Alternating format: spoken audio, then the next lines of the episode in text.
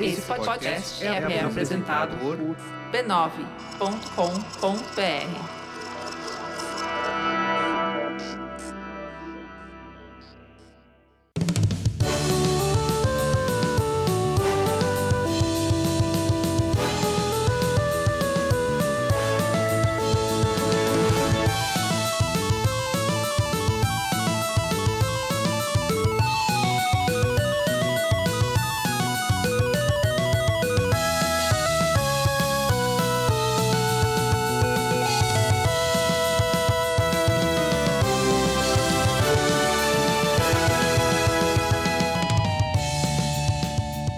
Ao vivo, Poco Pixel número 122. Eu sou o Adriano Brandão, do meu lado tá o Danilo Silvestre, tudo bom? Tudo bom, beleza? Maravilha, Danilo. Qual que é o tema de hoje? O tema de hoje é a revolução da rede mundial de computadores. Uau, essa revolução, essa, essa coisa nova que a humanidade trouxe, que é a rede mundial de computadores. Você consegue falar essa frase sem sentir o maior tiozão do mundo?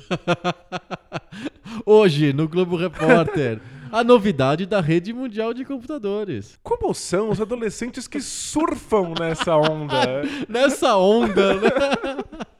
Hoje a gente vai falar da- dos jogos online, o que, que eles transformam, como eles transformaram a história dos videogames. Eles transformaram a história dos videogames, certo? Sem dúvida. E o engraçado é que eles tentaram transformar desde o começo, só não deu certo. É, não, era, foi uma revolução que demorou muito pra acontecer, mas eventualmente aconteceu. E hoje é impossível pensar em uma cena gamer que não seja online. É verdade. É até estranho pensar em empresas que se privilegiam, por exemplo, o multiplayer de sofá. É Porque o padrão é multiplayer online. A pessoa já liga o videogame esperando que seja online. Isso era absolutamente alienígena nos anos 80 e nos 90. E a gente agora tem grandes estúdios dizendo que não vale mais a pena fazer uma experiência pra um, apenas um jogador. É, fora a- a questão dos que querem tirar as campanhas, acabar com o single player. Gente, é- é- isso tudo é muito esquisito. A gente vai, vai recontar um pouquinho da história dos jogos online. A gente saiu de um terreno, assim, era- a, a esperança que as pessoas tinham de um jogo online um dia ser realidade era muito pequena. Tipo, era tudo des- desalo- assim, desolador, assim. É, f- é, foi uma revolução muito anunciada, mas Nada cumprida, nada, né? nada cumprida, nada acontecia. Ah, Mas aconteceu, finalmente aconteceu. Antes da gente falar sobre a revolução, a gente tem que falar sobre outro assunto. Outra coisa que também é muito anunciada, aqui no Poco Pixel, mas também nunca realizada, porque a gente nunca fala de fato, que é gonorreia. É, é verdade, tem razão. A gente sempre anuncia, e nunca fala de fato e hoje também não vai falar. Não? Não, não, não, não. Não é. Nunca é sobre a gonorreia. Não é porque você não deixa. Você tá tentando, né? Eu, tô- eu faço Você minha parte. tá tentando, mas. Eu, como cidadão consciente, faço minha parte. Tá certo. Aliás, né? Todos mandam pra gente avisos alarmistas sobre a super gonorreia que não dá pra curar. né? Mas parece que agora já já já já é. Já? tão- já estão encontrando uma maneira tá aí. Mas eu, eu não me informo sobre isso, as pessoas que me mandam. Ah, eu também não. Eu não preciso de correr atrás das notícias sobre gonorreia. A Eu- gente- As pessoas mandam pra gente. Eu faço minha parte que é alertar. Se informar é outro departamento.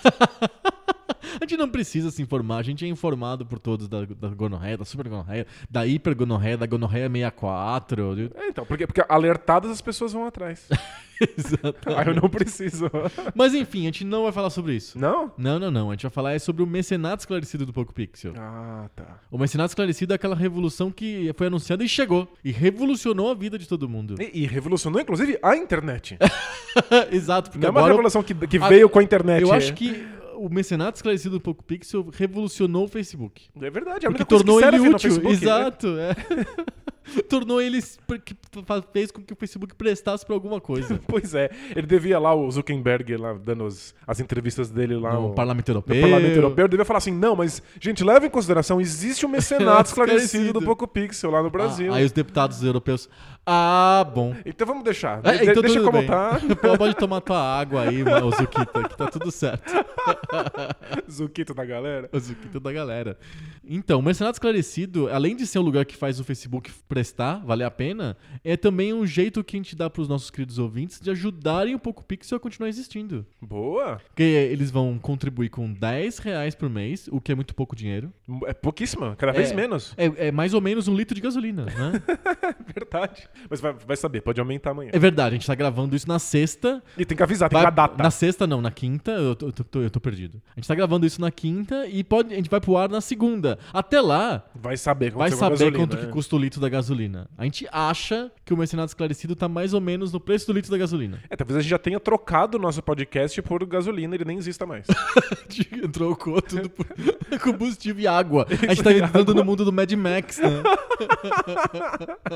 e um pacote de bolacha, porque a gente não é de ferro, né? Porque as pessoas estão reclamando de, de supermercados desabastecidos, É hein? verdade, mas isso não é pouco pixel. Isso aí é. ah, Eu ia falar que é debate bolso, mas nem isso é mais. Não, é, é mercenário esclarecido que a gente tá É conversando sobre tudo. mercenário lá. esclarecido, é verdade. No mercenário esclarecido a gente fala sobre gasolina, sobre diesel, sobre desabastecimento E videogame. e videogame. Bastante videogame. E consoles mini. Mini consoles, a gente fala muito lá de mini consoles. E música clássica, assim, aconteceu. É verdade, Foi uma semana aconteceu. particularmente forte. Essa semana aconteceu. Pra vocês verem como que o mercenário esclarecido é esclarecido e variado. Muito. E e ele tem. Ele tem momentos, tem. tem cada semana surge um Até assunto. a família novo, real né? também. Ah, não, esse, esse eu pulei. A família real é a parte mais engraçada.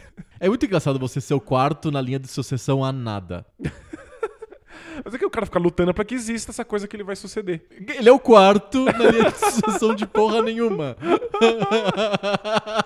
Se ele convencer todo mundo de que a- a- aquela coisa que não existe existe, aí ele, ele é o Aí ele quarto fica numa o quarto coisa- na, é- em alguma coisa que acontece. Isso, é só, é só acreditar. É só acreditar. Ai, meu Deus do céu. Enfim, esse é o Mercenário Esclarecido. É só entrar em apoia.se barra PocoPixel e você vai entrar num mundo em que, além de ajudar o PocoPixel a continuar entregando podcast, toda segunda-feira a gente é um dos- dos podcasts mais regulares do- do- da podosfera, tirando os dias que a gente não publica nada. É, A gente publica o Manac. Então, mas quando, quando a gente não faz nada, o almanac aparece. Ele sai na surge lá. segunda-feira de manhã, cada vez mais cedo. Inclusive, as pessoas têm escrito pra gente falando: Eu quero ir pra, pro trabalho já escutando o Poco Pixel, lança mais cedo. Então agora a gente tá lançando o Poco Pixel bem cedinho. Jura? É o galo da madrugada é o Poco Pixel. Nossa, olha, é, é tão regular que você pode contar, assim, abandonar seu calendário e contar sua vida pelo pouco Pelo pixel. Poco Pixel. A semana começa quando o Poco Pixel aparece no seu agregador de podcasts. E aí você sabe que assim que saiu já é hora de ir pro trabalho. Que é o agregador de podcast, ele tá na mesma categoria de rede mundial de computadores, né? Se bem que ou- ouvir podcast não é muito coisa de tiozão, não. Tem que- tem, que ser não. descolado. né? Agora com o Spotify, a gente tá no Spotify. É, va- vale dizer que a gente tá no Spotify. Então, se você tem um tiozão que você gostaria de apresentar um o Poco Pixel, afinal, tiozões gostam de videogames antigos, certo? É, supostamente. é. Supostamente, apresente eles no Spotify. Olha, o Spotify tem um o Poco Pixel. Você escreve lá Poco Pixel e vai aparecer lá um podcast pra você escutar no Spotify. Bem mais fácil. Bem, Aí, mas fácil, só aperta play e já toca. aí nossa voz chega nos seus ouvidos via a rede mundial de computadores. Rede Mundial de Computadores. você vai poder surfar nessa onda. Ah, que incrível. Apoia.se barra PocoPixel. Boa. Vamos pro tema? Bora lá.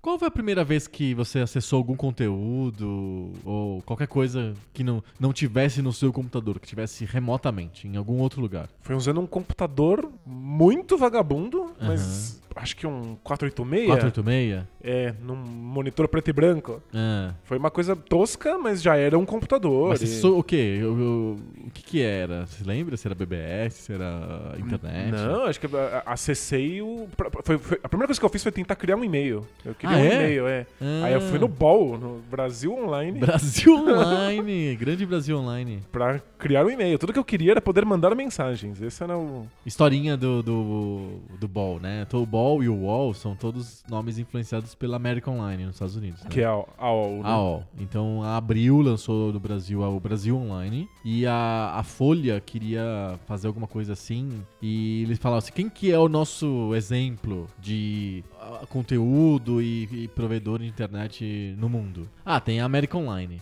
Não, a gente tem que ser maior que a América Online. Aí eles optaram por Universo Online, porque Universo É maior do é que a maior América. do que a América. Olha só, hein? Tá vendo? Ninguém nunca vai ser maior do que o É. Não, é universo. impossível. Boa ideia. E o universo, lembra? Ele tá sempre em expansão. Ou seja, o universo em expansão online talvez seja maior do que o universo. Exatamente. Mas vo- vo- volte lá a tua experiência de criar um, um e-mail no ball. Mas, Então, era, era isso que eu esperava que acontecesse na internet. Ah, então se- era a internet, não era um serviço online que não fosse a internet. Não, eu já- já, já estava na internet no começo e queria poder mandar E-mails. e-mails. Era, Hum. essa era a minha pretensão como um- uma jovem criança acessando a rede mundial de computadores. E, e jogos. Isso foi a tua tentativa na internet como um todo. E jogos. Então, jogar online pra mim só aconteceu quando o Dreamcast surgiu. Ah, tá. Quando o primeiro console que tinha uma experiência real de jogatina online Aham. chegou nas minhas mãos, e aí eu conseguia jogar tranquilamente, e aí i- isso entrou na minha vida. Mas os computadores, não. Não. Não. Não. Demorou? Demorou bastante. Acho que eu entrei na, na- na jogatina online em computador com, com StarCraft, StarCraft. que foi um pouco depois do, do, do Do, Dreamcast. do Dreamcast. É. Ele, na verdade, o- os dois são do mesmo ano lá fora, mas no Brasil acho que chegaram com, com- assim, descompassadamente. Como sempre, né? A gente tava fazendo a pesquisa pré- pré- pré-gravação e a gente descobriu o sistema de modem do Mega Drive. Eu só tô comentando isso pra falar do descompasso, né? Porque ele foi lançado no Brasil em 95 pro Mega Drive.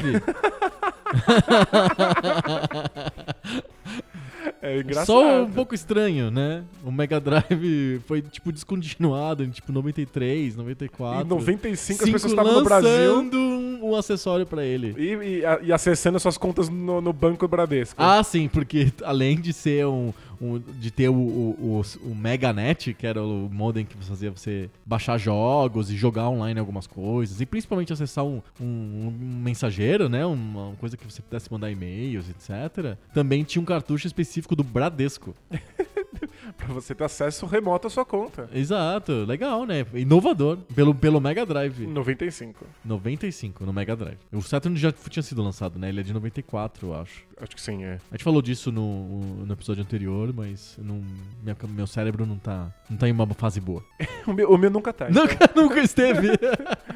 Eu entendo. Mas de fato tem um descompasso incrível. Então, se a gente tá falando de internet, de a rede mundial de computadores. Opa, rede mundial de computadores. No Brasil, a gente tem que. Na World Wide Web.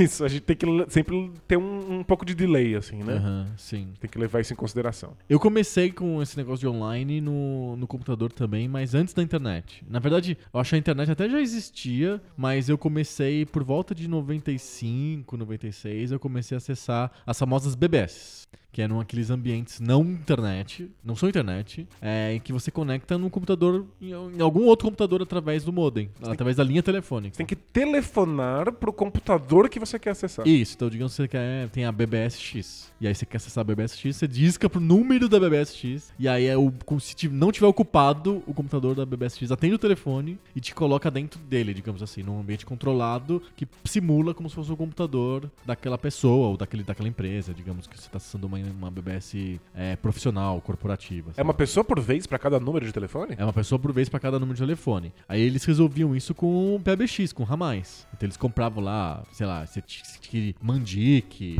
ou. é, tinha várias mais BBS grandes, mas eu acho que a Mandic foi uma das principais. É, tinha, sei lá, um PBX com 50 números. Aí você ligava pra um, o PBX roteava pra algum ou no outro número que tava disponível e atendia. Então você tinha que ter um computador e um telefone por pessoa. É um negócio complicado, precisa de Pra atender 50 usuários ao mesmo tempo, você precisa de ter 50 servidores, sei lá. É absurdo, é. É, não, É- não é faz muito nenhum surreal, sentido. É, mas é surreal. Bastante primitivo. Bastante primitivo, mas era fascinante você sentir que você tá vendo conteúdo que não, não, não tá no teu computador. Esse conteúdo não está no, no- daquele, perto daquele teclado, daquele mouse, daquela tela que você tá usando. Tá em outro lugar. É uma sensação de que você tá realmente entrando num, num mundo distante. Isso, e por isso que a gente chama de virtual, experiência virtual. Porque não é real, não tá ali. O, o que tá ali no seu computador é o que tá gravado no teu HD, o que tá no teu disquete, o hardware físico. Aquilo que você tá vendo na BBS não, não existe. É, sei lá, é, aquilo é, é vi- é virtualizado É, mesmo. existe como potência e aí de repente surge na sua tela porque você entrou em contato remoto com isso. Né? Exatamente. E lá tinha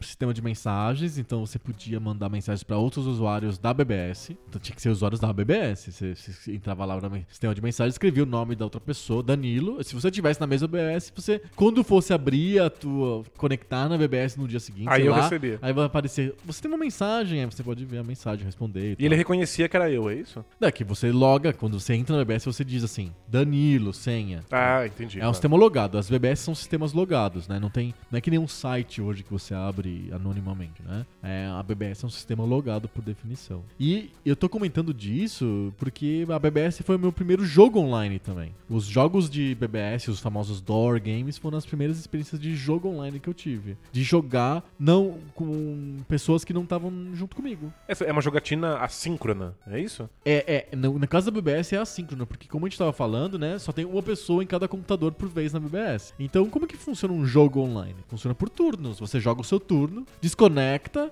e espera as outras pessoas em- se conectarem e jogar no turno delas. Aí no dia seguinte você vê o resultado disso. Eram todos jogos multijogador? Ou tinha alguma experiência single player Em disponível? geral, eram jogos. Tinha várias experiências single player. Tinha jogos tipo Blackjack, jogos de cartas, cassino. nisso? Mas por que que você ia telefonar pra uma BBS pra ficar jogando Blackjack? Basicamente porque você quer aparecer na leaderboard. E porque a BBS, depois de um tempo, apesar de ser fascinante você entrar num, num ambiente que não é o seu computador, depois de um tempo ela esgota, né? Você, tipo, o que, que eu tô fazendo aqui, né? Não, faz todo sentido. É que Blackjack é uma coisa que você podia ter no seu computador sem, Não, sem, e as sem muito pessoas esforço. tinham, é. né? Mas elas queriam aparecer Um dos numa jogos lista mais de populares pontos. né? de PC no Brasil era o famoso jogo do truco. Alguém fez um jogo de truco, distribuiu, todo mundo tinha um disquete com truco e as pessoas jogavam truco no computador. Sério? Com uma inteligência artificial? É, com uma inteligência artificial.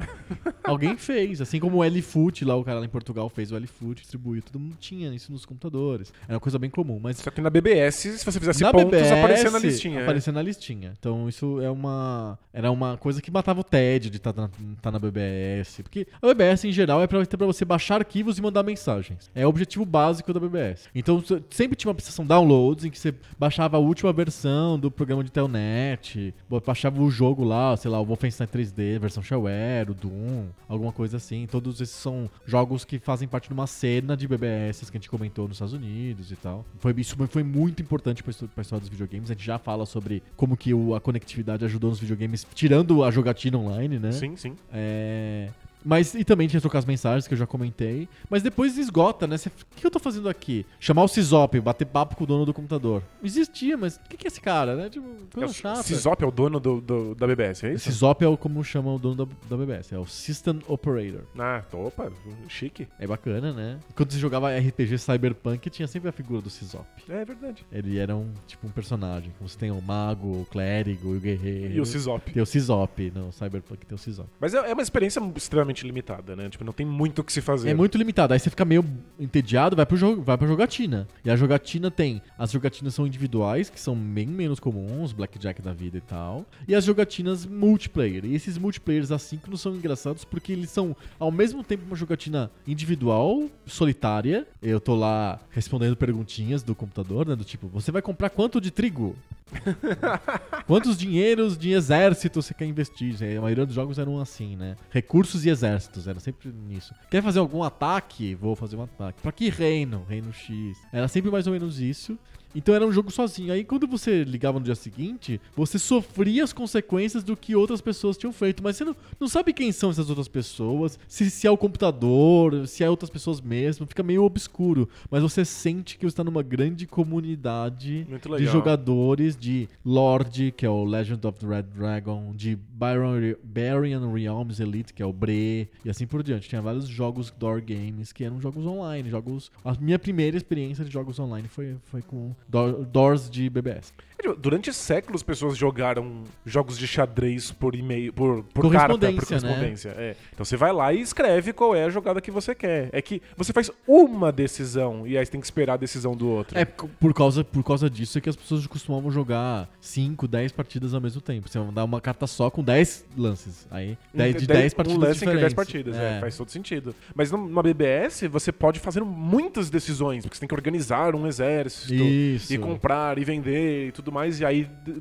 todas essas, essas informações são mandadas ao mesmo tempo pro sistema, né? Isso, você- ele, ele te congela e você tem que jogar, vai esperar a sua, a passar as horas pra você poder jogar a segunda vez, pra ver o que aconteceu com as decisões que você tomou. Mas é menos mal do que ter que fazer uma decisão, que é Nossa, muito limitante. Muito é. limitante, muito limitante. Isso era a experiência de jogar online em 95, 96, aqui no Brasil, pelo menos foi pra mim, é. E via BBS. via BBS. Eu só fui descobrir jogo online com ação, que não era em turnos, que não era assíncrono, É, Em tempo real? que era em tempo real, eu só fui descobrir com o Quake, que é bem posterior. É, bem posterior, assim, nos Estados Unidos. No Brasil, acho que tava por volta de 98, por aí. E Você jogou bastante Quake? Não joguei, mas eu, eu, não, não- eu nunca curti jogo de first person shooter, sabe? Sim. Nunca foi minha praia. Mas eu trabalhava num provedor de internet, olha só aqui, né? Que interessante. Tá falando de um- Um provedor de- da rede mundial de computadores? eu, eu tra- em 97 eu comecei a trabalhar num provedor de internet e lá tinha o, o- o clã de Quake, porque a maioria das pessoas acessava a internet por linha de escada, né, por modem. E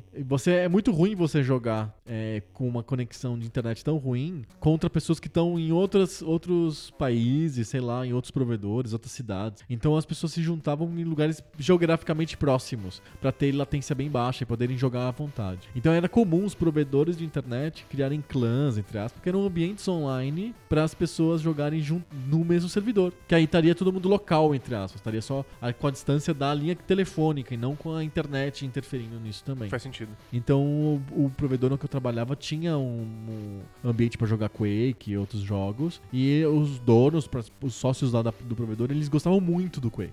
E tinha, é, na hora do almoço, o pessoal jogava via LAN, via rede interna. O pessoal jogava Quake com a rede local. E isso era incrível, porque a rede local era. Na época, acho que devia ser a re- rede local ainda de 10 megabits. Era muito superior a uma conexão de internet que era de escada, que no máximo chegava a 56k. Nossa. E como, como era a qualidade do Quake rodando numa internet convencional? Era ok, era boa. Era jogável. Era jogável, era jogável. Porque a graça é que o jogo acontece todo no teu computador. Você só vê, o- o- só precisa trocar pela rede informações bem básicas, tipo onde você tá no Mas mapa. É, São as coordenadas, basicamente. Então né? é, é pouca informação, se você for pensar bem. É um conjunto de texto, é caracteres, é pouca coisa. Você tem que ficar mandando o tempo inteiro, mas no fundo é pouca coisa. Então aquilo funcionava.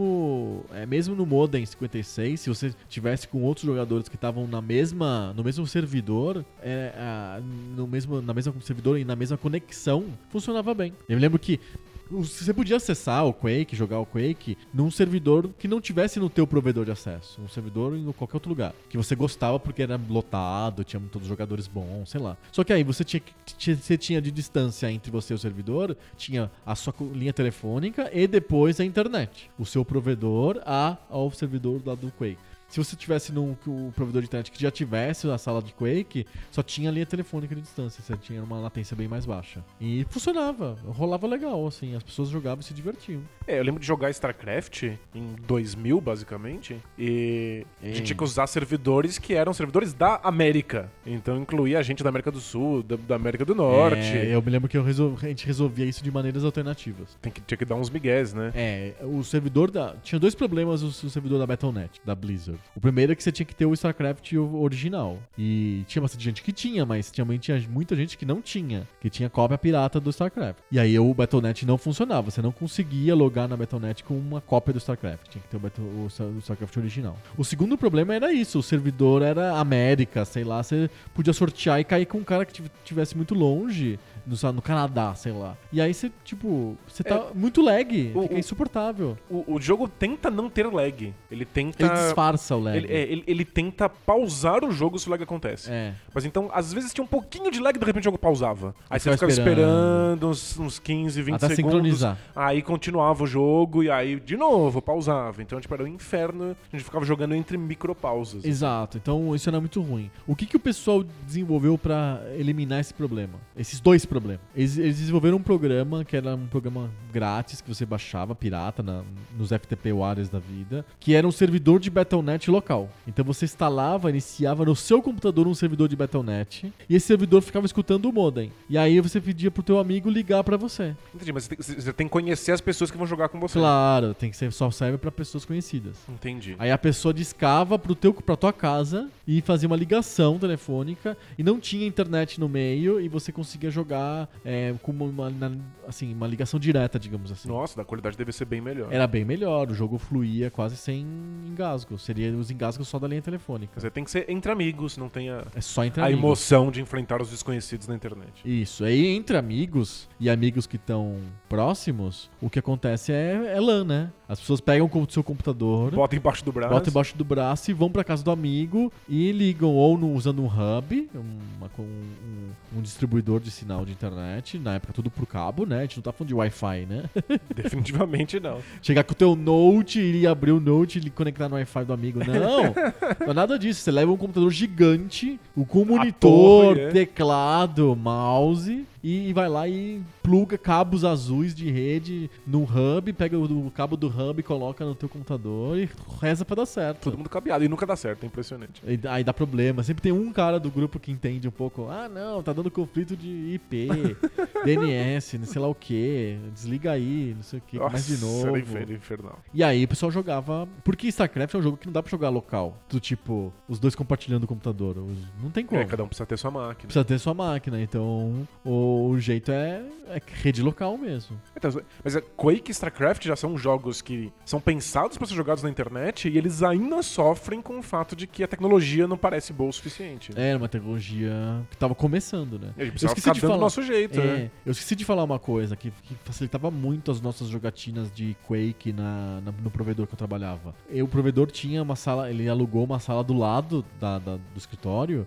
onde ele, eh, tinha um auditório com um monte de, de computadores e, e- e me- mesas, carteiras escolares. E aquilo servia pra cursos. Os caras davam curso de um monte de coisa: curso de HTML, sei lá, Entendi. curso de ASP, é coisa do final dos, dos anos 90. E, e quando não tinha curso, a gente ia lá pra usar as mesas e os computadores ligados à rede pra jogar online, pra jogar LAN. Os computadores já, já deviam estar todos ligados uns Então nos todo Um outros, mundo né? funcio- tá tudo funcionando, era só questão de ligar e rodar o jogo. As pessoas, traziam- cada uma trazia um CD lá do Quake, instalava lá e rodava. Perfeito. E funcionava, e era muito bom jogar LAN, era muito rápido, e funcionava bem. E e LAN é uma experiência online interessante, en- engraçada, que é online e local ao mesmo tempo, e presencial ao mesmo tempo. É só pra permitir que todo mundo, com a sua própria cópia do jogo, possa jogar juntos no mesmo Exato. espaço, né? Então funcionava muito bem pro StarCraft, funcionava bem pro Quake. é, são dois jogos que dependiam fundamentalmente do online pra serem grandes jogos. É, né? depois o, o- o Counter-Strike vai ser Nossa. só sobre isso, né? E as pessoas iam Counter-Strike. juntas em grupos em Lan House só pra poder jogar Foi impressionante. coletivamente. É. Counter-Strike foi impressionante. Foi mais forte que o Quake um pouco depois disso tudo, né? E, e o Dreamcast? A experiência era boa? Quanto, co- como era a boa a experiência que eu comentei agora de jogar Quake no, no conexão de escada? É, é, é, tem essas limitações de conexão de escada, então tinha os seus lags eventuais. Mas levando em consideração que eu tava usando uma linha telefônica no Brasil pra jogar num servidor Que era gringo? que era gringo, que era a SegaNet americana, era, era surpreendentemente bom. E ele- a- a- no Brasil a Tectoy dava a conexão também? Ou não? Você tinha que ter uma wall da vida pra Isso, poder você tinha, conectar. você tinha que usar um provedor de, de internet Você pagava a parte- nacional, Ah, exatamente. tá. É que nos Estados Unidos, a SegaNet era uma coisa muito ligada ao Dreamcast, né? O SegaNet era o provedor de internet da Você própria podia Sega comprar o provedor da SEGA. e fazia parte do, do, do plano de, de marketing do Dreamcast. Então você podia inclui ir- um provedor de internet. É, você- quando o o Dreamcast eh, já tinha dominado o mercado logo no começo, eles estavam super tranquilos e te vendiam a parte a SegaNet. Quando o PlayStation 2 começou a chegar, e aí eles perceberam que eles iam tomar uma surra, porque tava todo mundo esperando o PlayStation 2, a, S- a Sega começou a vender a SegaNet por dois anos, por 200 dólares, Comprava de uma vez, assim. de uma vez só. Então p- paga duzentão, leva dois anos de SegaNet e ganha de graça o seu Dreamcast mais um jogo à sua escolha de esporte. Perfeito. Então era de uma certa maneira, você estava pagando o Dreamcast, e Aham. ganhando de graça a internet, mas eles, eles Vendia ao vendiam como contrário. o contrário. Então você tinha essa sensação de que você estava, de fato, comprando uma experiência online. Aham. E o videogame vem de brinde. É só um enabler. É que nem o modem lá da companhia telefônica. Ele é o- Não tem é o- como ele te vender a- a- o sinal e não te dar o aparelho que consegue usar esse sinal, né? É isso, né? Ele, ele tá te permitindo entrar nesse sistema online que você acabou de comprar. né? Aham. E então o Dreamcast já era muito voltado pra isso. Então todos os jogos do lançamento tinham alguma coisa pra você usar online. E- e- é- é- é- realmente todos os jogos podiam ser usados online?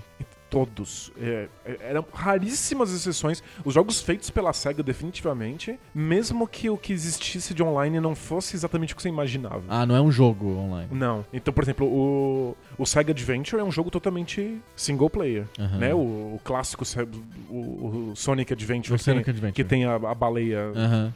É, a experiência online é dicas, Ah. você baixar conteúdo extra, você tem um, um mini jogo que você usa o seu Chaos, que é um, um bichinho que você captura no, no, no jogo, na experiência modo campanha, e aí você entra na internet pra cuidar desse bichinho e baixar coisas pra ele. Então tem alguma coisa online acontecendo, mesmo que ela não seja um- uma partida contra alguém, por exemplo. Uhum. Em- O, o próprio Shenmue, ele vinha com CD extra só pra internet. Então Tinha uma- um- o que, que tinha nesse CD extra? tinha história sobre o jogo, relatos sobre os personagens, é, um fórum, você podia pedir dicas sobre é, alguma dificuldade que você estivesse tendo no jogo e a dica aparecia. E, tipo, coisas que de verdade não precisavam estar no, no- no- na internet. Podiam estar no CD, podiam estar tá na experiência É. offline. Mas você tinha que acessar a internet com esse CD e aí ele te trazia informações sobre onde você estava no jogo, te dava uma série de dicas, te mostrava mapas. Mas é, era só pra dizer que era online. Entendi. Mas e jogo, jogo mesmo? Com adv- pegar adversários online. Então, a- acho que o, o grosso da experiência da SegaNet nos Estados Unidos era um- eram os jogos de esporte. Esportes, podia jogar, sei lá. NFL 2K, NBA 2K. E isso é o que pior rodava quando a gente tava tentando jogar no Brasil. Tinha bastante lag. Não rolava legal. É, né? não, não, não funcionava muito bem. Mas tinham outros jogos, inclusive jogos de tiro. Tinha, o- tinha o Quake, é, Unreal, um, um jogo muito esquisito da série chamado Uga Buga, Ah. que é um jogo de tiro em terceira pessoa entre aborígenes estereotipados. que era muito engraçado. E essas coisas funcionavam perfeitamente bem. É mesmo? Muito bem. Por que, que o esporte não rola? Eu não, não sabia lhe dizer. É, curiosamente, até hoje não rola jogar NBA 2K, NFB. Por causa que o pessoal tá nos Estados Unidos e Porque tá eles aqui são dos Estados no Unidos. Brasil. Não funciona. Vários outros jogos funcionam perfeitamente bem, mas a 2K nunca. Acho que é uma questão de servidores, né? Não, mas Tipo, será que. Mas, sei lá, você pega comprar o Madden aqui no Brasil, você não vai se, fer- vai se ferrar. Tipo, não tenho certeza. É? É, não. eu- Eu sei que a 2K não vai funcionar. É, tipo, isso é a única certeza. Que loucura. Eu, eu, eu, eu tenho, eu, eu não sou um grande jogador online, né? Aliás, eu não sou um grande jogador, ponto, né?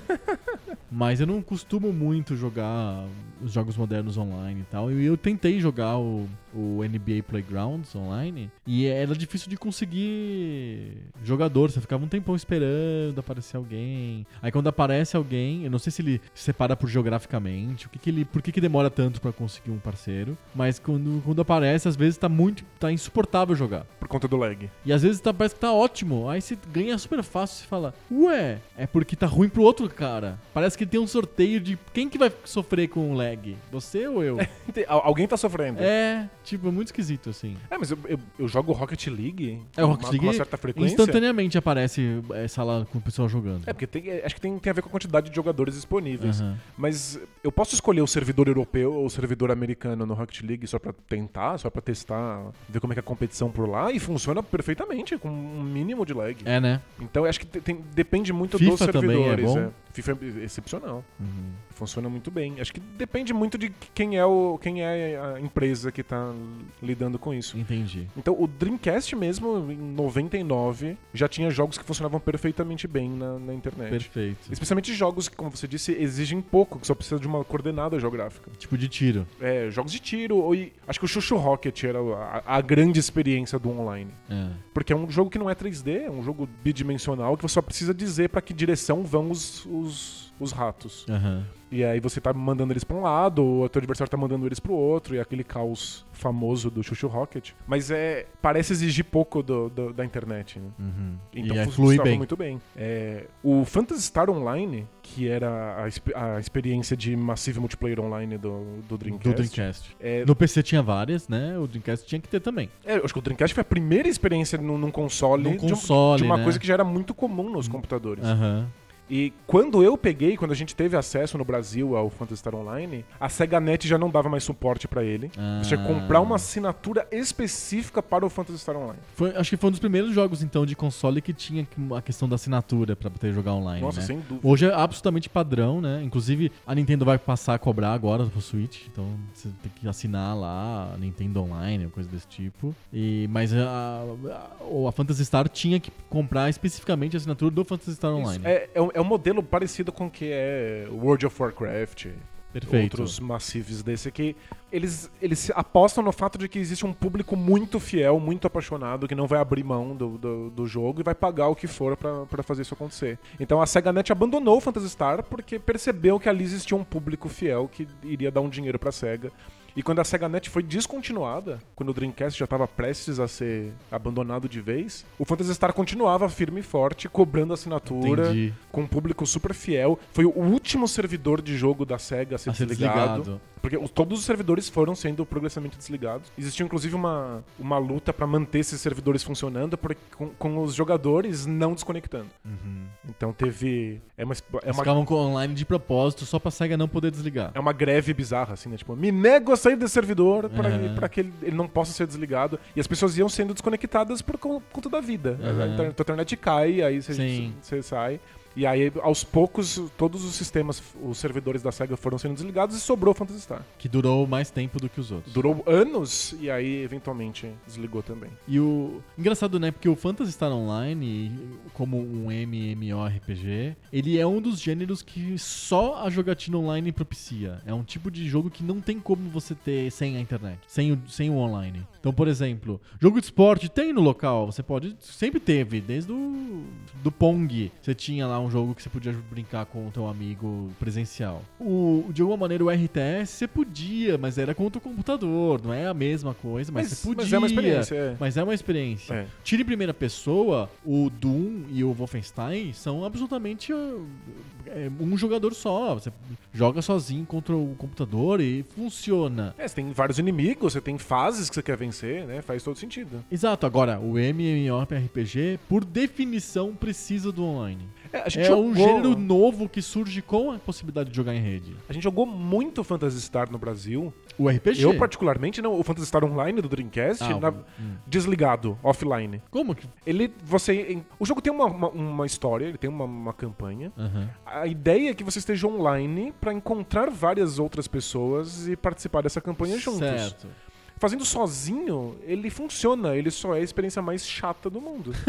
Então ele não funciona. Ele funciona, porém não funciona. É isso que você quer é, dizer. você perde aquilo que há de mais básico no jogo. Aham. Porque é, duas coisas acontecem. Ou o jogo é muito sem graça, porque você fica lá nos mesmos lugares fáceis, sozinho, sem interagir com ninguém, sem ter ajuda, só matando os inimigos bobos. Ou você encontra inimigos que você não tem como vencer sozinho. Então você é obrigado a refazer aquelas partes chatas pra ficar mais forte, pra poder voltar nesse, nesse chefão. Aham.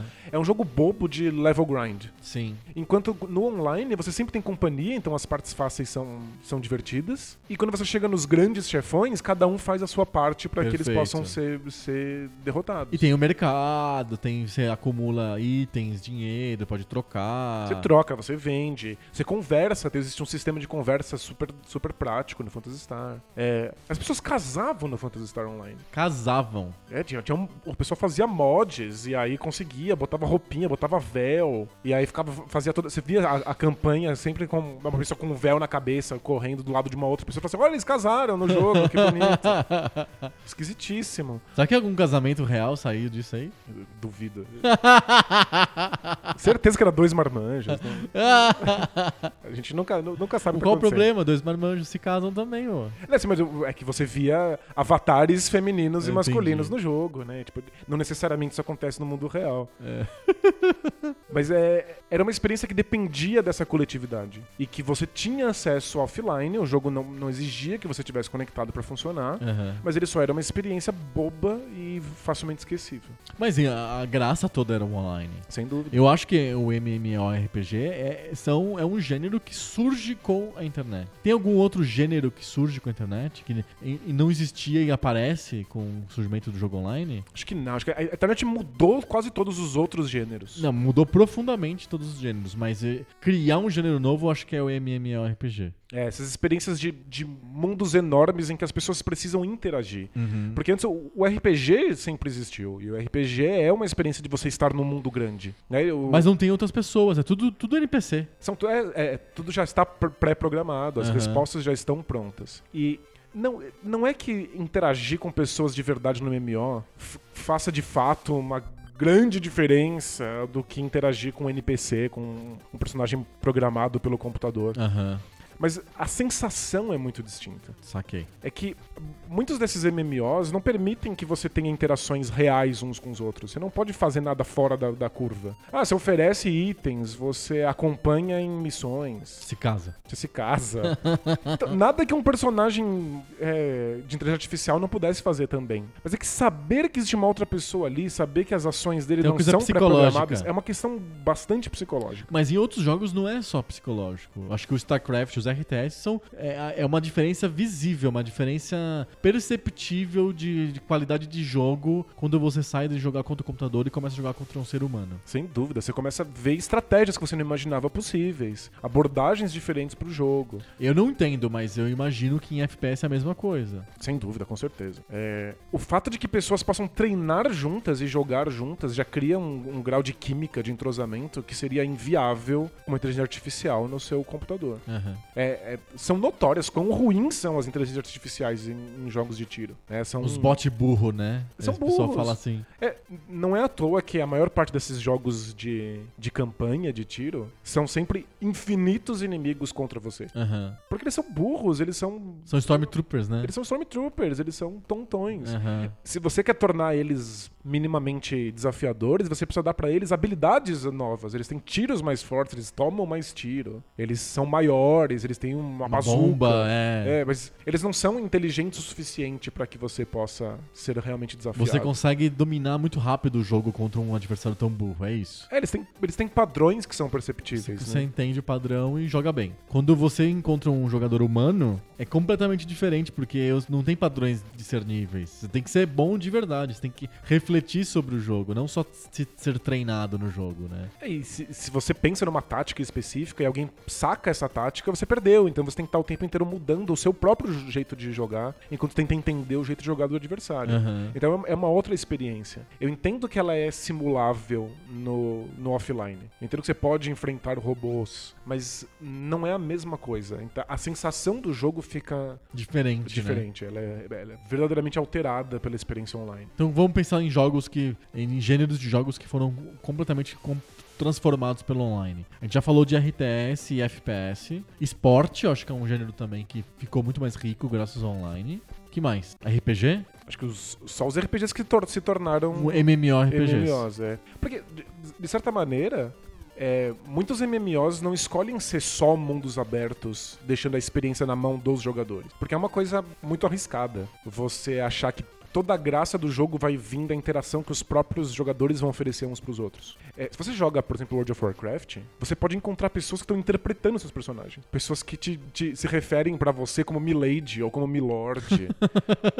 e vendem aquele mundo e você pode tirar disso uma experiência muito satisfatória. Aham. Ou você pode pegar pessoas que são completamente idiotas, é, tóxicas, nocivas, ou simplesmente não se importam. Você- elas podem te ignorar. É muito comum você estar jogando MMOs e as pessoas fingindo que você não tá ali. Aham. É difícil depender disso. Então, m- muitos MMOs, eles são jogos de RPG Com monojogador. elementos, pitadinhas de... E aí tem esse- essas pitadinhas de, de outros jogadores. Você pode fazer a campanha acompanhado. Aham. Mas você não precisa, ela só to- to- to- é, dá um sabor. Mas existe lá uma historinha, tem cutscenes e tudo mais. Se Perfeito. for jogar hoje World of, World of Warcraft ou RPG, ter o massivo multiplayer online do Star, do Star Wars, você poderia estar jogando sozinho. Uhum. Tem um monte de histórias e arcos e, e cutscenes que o, o RPG acabou se tornando isso. né? Mas tem outros jogos que eles tiram, né, o, o jogo do jogo e, e colocam você num ambiente online totalmente diferente do jogo. Por exemplo, GTA. O GTA Online lá do GTA V. A, a experiência é, multijogador na internet é totalmente distinta Do da- jogo, tá? Não tá nem na campanha, tá totalmente iso- isolado a parte. Só que eles imaginam que é tão importante que o, o- o primeiro disco é o disco do online. Pra você jogar a campanha, você coloca o disco 2. É, eu- existe uma estatística que eu adoraria saber de cabeça, mas o número de pessoas que não jogam modo campanha dos jogos de tiro famosos, os Call of Duty, Aham. os Battlefields da vida, Sim. e vão direto pro online é, é esmagadora. Sim. Uma minoria dos jogadores sabem como era o, o- o modo campanha. As pessoas já, já pulam direto pra isso. Exato. Então, se, o, se a, a Rockstar não faz uma versão online, é. Tipo, ela se sente perdendo. Ela precisa de ter esses jogadores online, porque é o que o mundo espera hoje. É isso. É eu ligar o computador, ligar o, o- ou o console, entrar numa sala cheia de estranhos ou de amigos, depende do, do jeito como você configura aquilo, e jogar com pessoas reais. Não que não quero jo- mais jogar uma campanha pré-determinada por computador. E é se a, a- a- se o, o estúdio não faz isso, é derrota. É, a Naughty Dog, que é Ela provavelmente. colocou online no Last of Us. É, então, é- é- é- a Naughty Dog é um emblema de como são os jogos um, um jogador. é. Porque são jogos extremamente cinematográficos, com todas as cenas pré-scriptadas. É feito pra divertir o cara sozinho. E eles já esticam a experiência muito mais do que deveriam pra fazer valer o seu dinheiro. Aham. O jogo podia ter 5 horas, tem 22 horas.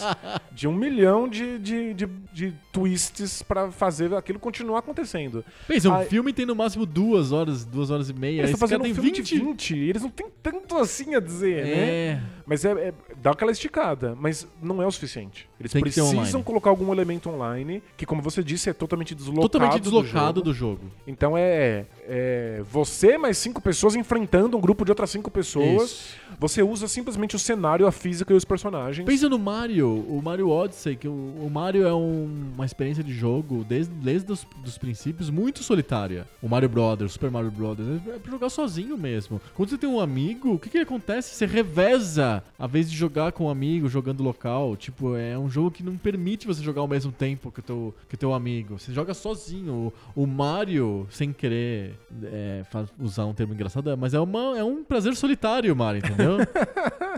Aí no Mario Odyssey, o que, que eles fazem? Ser um- uma experiência completamente solitária ficaria esquisito. Então eles criaram como um DLC, porque provavelmente deve ter sido um afterthought, né? Tipo assim, eles pensaram nisso depois e enfiaram como DLC grátis depois, um update do jogo. Ve- Alguns joguinhos online pra falar: olha, existe o Mario Odyssey online. Você pode brincar de esconder o balão lá, por exemplo. É, a Nintendo sempre teve muita reticência com isso. A Nintendo é uma das primeiras empresas a Ma- pular. Mas na- com reticência, ela fez do mesmo jeito. Fez do mesmo jeito. Mas é um, um minigame assíncrono, mas existe, né? Hoje precisa. Mas a, a Nintendo colocou a internet desde o Nintendinho. Né? É, Do- tinha o modem do Nintendinho no Japão. Tudo no Japão, Tudo né? no Japão. No Nintendinho, no Super Nintendo, no GameCube, tudo no Japão. Mas sempre que a, que a Nintendo oferecia essa experiência de internet, era uma experiência que não tinha a ver com jogatina online. Era pra você baixar algumas Que coisinhas. é a segunda parte do tema, a gente já tá chegando nela. É, n- não é pra você enfrentar pessoas. A, a- a Nintendo tinha uma ressalva gigantesca de colocar jogos de fato multiplayer no GameCube,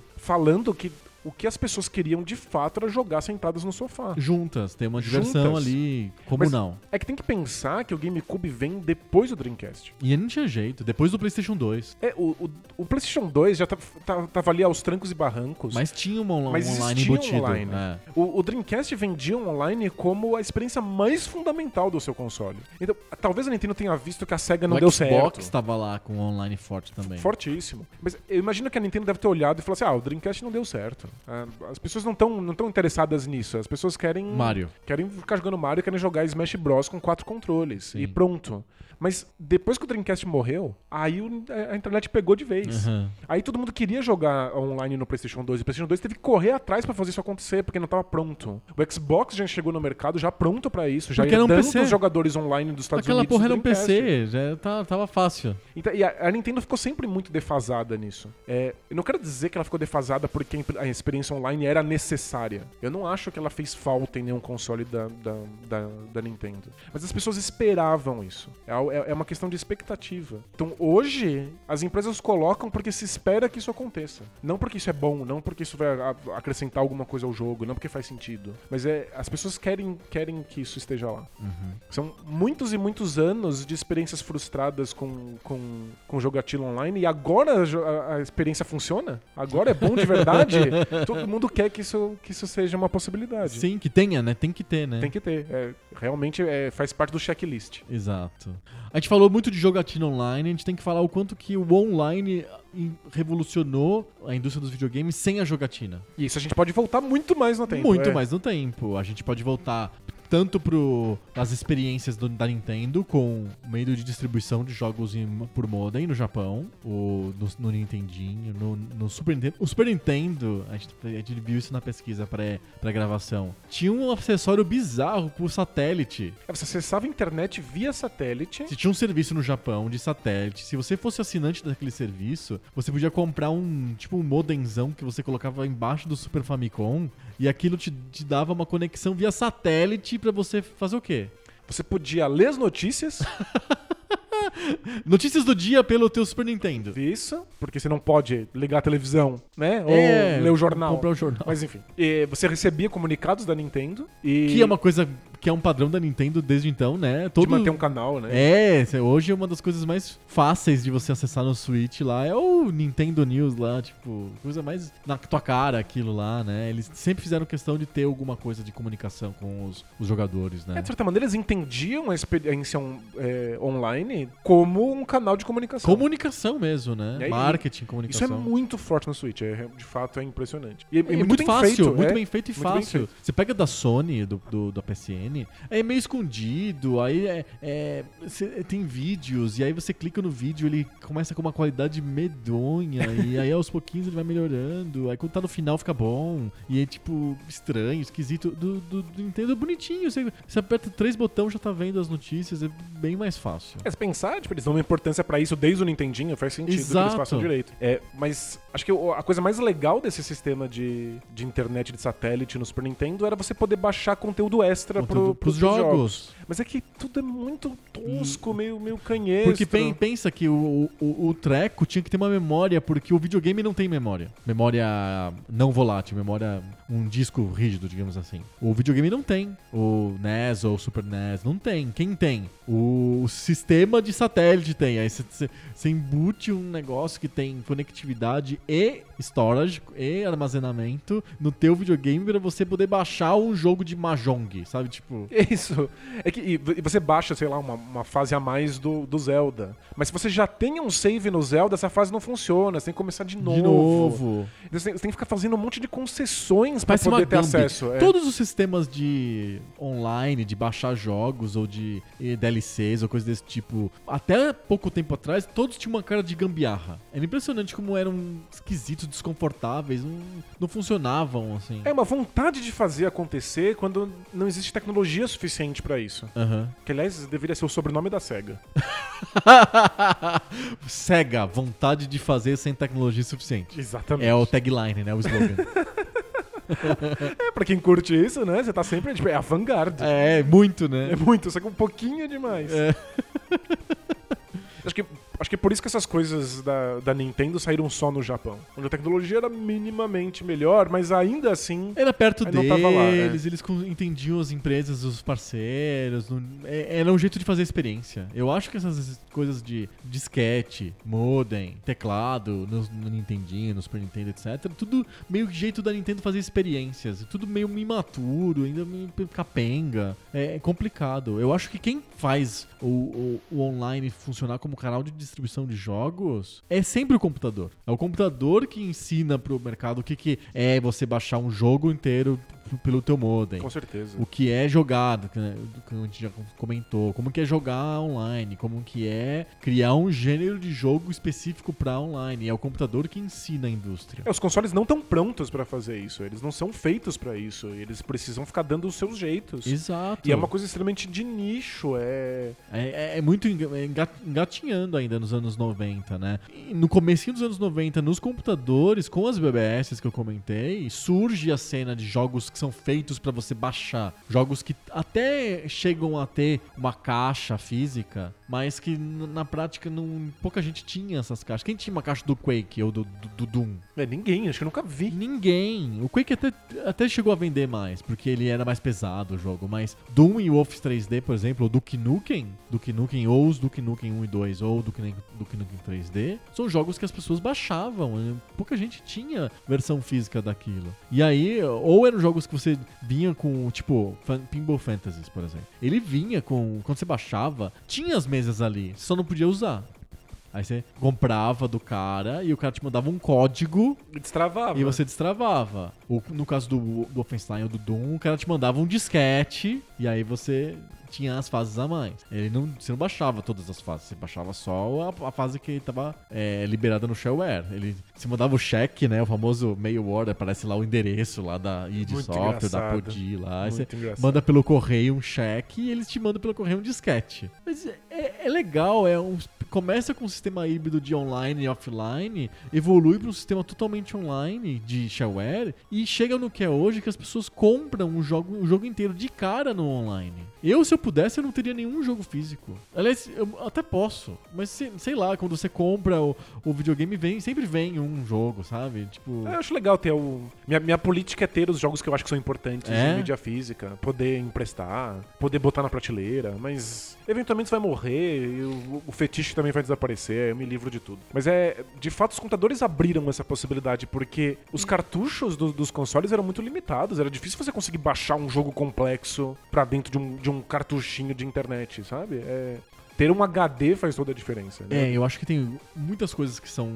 que advêm dessa possibilidade do, do jogo online. A primeira é o demo. Você poder jogar um pouco do jogo antes de comprar. Sem dúvida. Sem o online não tem como. Não, não existe isso. Você não vai numa loja na Sears ou na JCPenney ou, sei lá, na Fast Shop aqui no Brasil e compra um. Pega não, pega lá na, na entrada um CD assim que só tem uma fase do jogo. Não, não existe isso. Existia uma época em revista, né? Você comprava a revista e tinha lá demo do, do Dark Forces, demo do, sei lá o que, do Civilization. Ah, pra computador, né? É, É, e acho que isso acontecia bastante é, no, no Dreamcast e no PlayStation 2. Você comprava uma revistas revista e vinha. que vinha, tipo, um CDzão com vários pequenos demos. né? Demos. Isso era uma possibilidade que o- a revista tinha porque a revista já era distribuída, mas você não tinha em loja demos, sei lá, talvez em eventos eles dessem, mas Não, você ia na loja e com sorte tinha um jogo acontecendo numa televisão com Você- controle lá pra você pegar. exato. O demo é uma coisa do online, né? O shareware é uma coisa do online, o jogo ser a- gratuito. Hoje a gente não tem shareware, mas a gente tem jogos que são os famosos jogos que você o jogo é grátis, mas você tem que pagar pra ter a internet. Você tem que você paga pra jogar, você não paga pelo jogo. Entendi. E tem outros jogos que você compra micro itens, sei lá, moedas, é, poções, magias, Roupinhas, extensores de vida, é. roupas, enfim. Isso é tudo o online que propicia. Então o demo é uma coisa importante que o online que traz. Outra coisa importante é a questão da atualização. Então, sei lá, tava com bug. Lançaram lá o FIFA no International Soccer de de Super Nintendo, de Mega Drive, com bug. Ficou. Vai- vai- você vai ter que aguentar o bug até o final. Se quiser um melhorado, tem que esperar a EA lançar o FIFA 95, sei lá, entendeu? A próxima versão do jogo. O Street Fighter 2 tem dúzias de versões. Quase todas essas versões podiam ser resolvidas com um download, de up- um update de sistema, sei lá. A gente comprou um, um Street Fighter inteirinho novo pra ter três personagens a mais. Não mais. Só reclama da agora que a Capcom vende personagem, que você compra o jogo e não tem ninguém. A gente comprava o jogo todo. né? Todo! O jogo inteiro. Por três personagens, por um pouquinho de equilíbrio, uma, por uma- uma pequena mudança de, no- no- numa magia que deixa o jogo menos apelão. Eu vou contar uma coisa que é o fetiche clássico. Ou Estamos em 2018, é o ano da Copa do Mundo da Rússia. A Copa do Mundo é logo ali. E vai- é logo ali mesmo, é daqui 15 dias. Boa. E uma coisa que acontecia sempre, ou aconteceu vários anos, era a EA lançar o jogo do, da, da Copa do Mundo. É, e- Copa do Mundo 98 tinha, Copa do Mundo 2002, 2006, 2010, 2014 do Brasil. Eram jogos à parte. Quando você rodava o jogo, era o FIFA do ano anterior com os estádios e as camisas e a, a tabela da Copa do e Mundo. umas, umas pequenas mudanças. Ah, não, não, era muito sutil. Às vezes tinha algumas coisinhas melhoradas, um pouquinho. Corrigir um bugzinho de Isso, movimentação. eles- Eles aproveitam, é. Agora é um update gratuito. Você tem o FIFA 2018, ele, ele já você vai baixar agora, não sei que dia aí. O, não sei se já aconteceu, vai acontecer. O update pra transformar o jogo na Copa do Mundo. Porque no fundo é isso, é um Ele é um update. ele é um é. update, mas a, a FIFA, a FIFA, a FIFA também, né? Mas a EA vende isso como um jogo separado. Você vê como a mentalidade de, de- de update, DLC, tá vai tomando conta da- do- do mercado aos poucos. Com certeza. Pra que lançar um jogo novo com uma caixa nova se você só fazer um update? Ela, ela é um sonho no Super Nintendo. Eles já querem te dar uma fase nova do Zelda. Eles já te querem dar um pedaço novo de um jogo. Sim. Mas é. é- a, a tecnologia não tá ali. E assim que ela, que ela dá conta, todas as empresas começam a se aproveitar disso. Sim. É que o- o- essa coisa de você atualizar o jogo pra tirar o bug, não é só que as pessoas precisam ter acesso à internet. Todas elas precisam ter acesso à internet. Sim. Você precisa confiar que tá todo mundo conectado. E isso era uma discussão enorme há quatro ou cinco anos atrás. Não, hoje é padrão. Ninguém quem Hoje é que vai- completamente padrão. padrão. Mas eh, quando rolava um- uma correção muito grave de, de bug via internet, eh, há quatro anos, sempre surgia um pessoal falando assim: olha, aqui na Índia não tem internet, aqui não- não- Sim. no O Brasil cara a gente comprou não o jogo consegue. dá Deus. Adeus, a gente não, não tem acesso. E aí as empresas ficam tentando dar um jeito de você poder em algum lugar baixar essa atualização, enfiar num pendrive, enfiar no seu, no seu videogame e fazer atualização. Lembra do. Ki- Sabe o Kindle? Sim, sim. Então, o- as primeiras versões do Kindle, e eu acho que eles vendem versões assim até hoje, tinham um chip 3G com uma conexão gratuita à eterna, internet. infinita, é. infinita que só conecta com o servidor da Amazon pra você baixar livros. Por quê? Quando eles estavam vendendo os livros, eles pensaram: as pessoas não têm conexão à internet pra baixar os livros. Como que a gente vai Pelo menos vender não- livros? Não todas elas. Então, a gente vai colocar uma porra da conexão dentro do aparelho pra coisa funcionar. Hoje em dia, tá quase dispensável isso, porque as pessoas, todo mundo tem conexão à internet de um jeito ou outro. E é, é- é engraçado pensar, né, que a gente tá falando de como que o online revolucionou os jogos, com- numa época que não tinha gente online ainda. tipo- Pois é, e é, eu acho que essa discussão, ela, ela, ela foi muito mais acelerada do que ela deveria ter sido. Porque já tinha gente exigindo que isso acontecesse numa época em que as pessoas não tinham acesso a essa internet. Uhum. A tecnologia talvez estivesse lá, mas... O cara do estúdio tinha internet, mas o consumidor, uma É, parte não. Uma parte considerável dos consumidores não tinha. Então é, é- é difícil exigir que, que ele não só que ele se importe com uma experiência multijogador, mas também que ele tenha acesso à à correção A de par- bugs, é, ao- exato. aos add-ons, ao DLC. Sim. E eu, e- eu, obviamente, não sou um grande fã de DLCs. Acho que é difícil ser. É, as empresas hoje ficam É sacaneio, né? Em outras sacaneiam e palavras. picotam o jogo e ficam e exigem que você compre partes que são Você compra o Street Fighter vem fundamentais. com dois jogadores. É, ma- mas a gente esquece que a- a- até pouco tempo atrás eram jogos novos Uhum. e a gente não ligava. Você comprava o 2 e o 3 e o 4 e o 5 de jogos que tinham mudanças muito pequenas, de um Pequenas. pro outro. E se você gostasse do jogo, você comprava eles em experiências. Você, você com- você comprava eles achando que era uma experiência nova. Pensa o Pokémon, o, o Red e o Blue. Eles são É o literalmente mesmo, jogo. é. É. Eles só têm alguns pokémons levemente Se diferentes. fosse online, quando você compra o jogo, ele sorteia quais Pokémons que você vai ter. Pronto. Já, já deu a entropia que eles queriam. É, mas é que aí é a Nintendo fazendo o co- o coleguinha comprar junto com você a uma cor diferente pra vocês trocarem. Ou você comprar dois jogos. Ou e você gastar comprar uma dois fortuna, jogos né? e gastar uma fortuna. Mas se eles queriam poder te- ter a troca, isso precisa de gerar entropia, né? Ter pessoas com ju- pokémons diferentes. Era só ter um. su- Se fosse online, era só sortear o que pokémons que ia ter e tal. Então, e É, pronto. agora o Pokémon tem online pra que você troque Pokémons Isso. contra as pessoas. Você pode inclusive combater contra as pessoas online. Então é, é- a, Nin- a Nintendo não- é, é- é conservadora, né? Ela não, Bastante. faz, ela não faz um Pokémon inteiramente online. Ela tem medo de que isso saia do controle. Ela quer Que o ter uma ambiente mão online forte. é. seja com preconceito, bullying, etc. Mas o- elementos disso aparecem nos jogos. Então você pode fazer trocas online se você quiser. Não quiser também ignora. Sim. Então tá lá, hoje em dia é obrigatório, hoje em dia é uma possibilidade. E eu, eu sinto que é um desejo da indústria que muito mais antigo do que a gente imagina, que agora finalmente se realizou. Sim. Tem mais duas coisas que eu queria, pelo menos, mencionar. A gente tá estourando de tempo, mas eu queria mencionar que a internet pro- propiciou pra.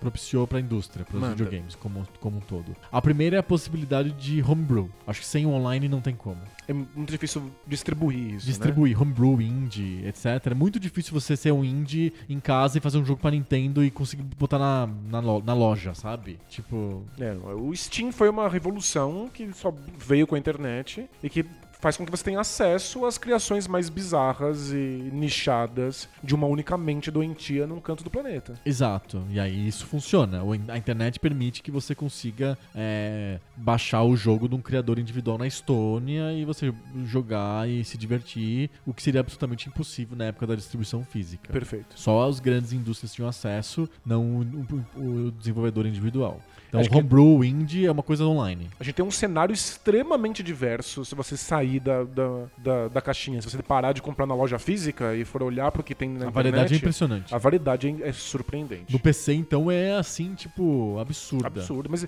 mesmo o, o Play 4, o Xbox One e o Switch já se renderam pra isso e hoje você Total. tem uma biblioteca gigan- gigantesca de títulos muito esquisitos que nunca estariam num console Sim. há 10 anos atrás. Verdade. A não ser que a SEGA fizesse.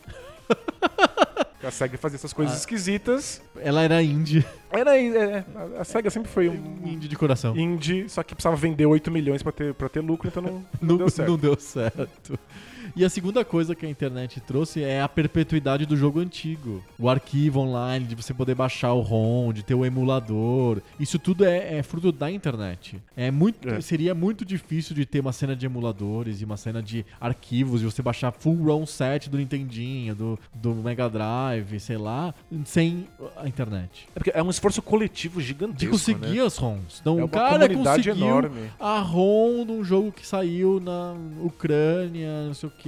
Ele co- bota isso na internet, pronto, o mundo inteiro tem acesso. Alguém lá, um maluco lá com mania de catalogar, vai colocar dentro do Full ROM 7, entendeu? Um, um jogo feito no Brasil. É, a internet permite essa, Isso. essa história, né? essa história acontecer e, e- e permite que a história aconteça e que todo mundo possa usufruir dessa história. É fantástico. Você ba- poder baixar, você poder rodar o jogo online. Ou, Tipo, todos os jogos do Atari estão disponíveis lá no archive.org. Quer dizer, Coisas que você não encontraria na época mesmo. Exato! Muitos. Quantos jogos a gente tinha acesso ao- do Atari aqui no Brasil? Sei lá, uns 50. Lá no archive.org tem, sei sei lá, 1.500 jogos de Atari.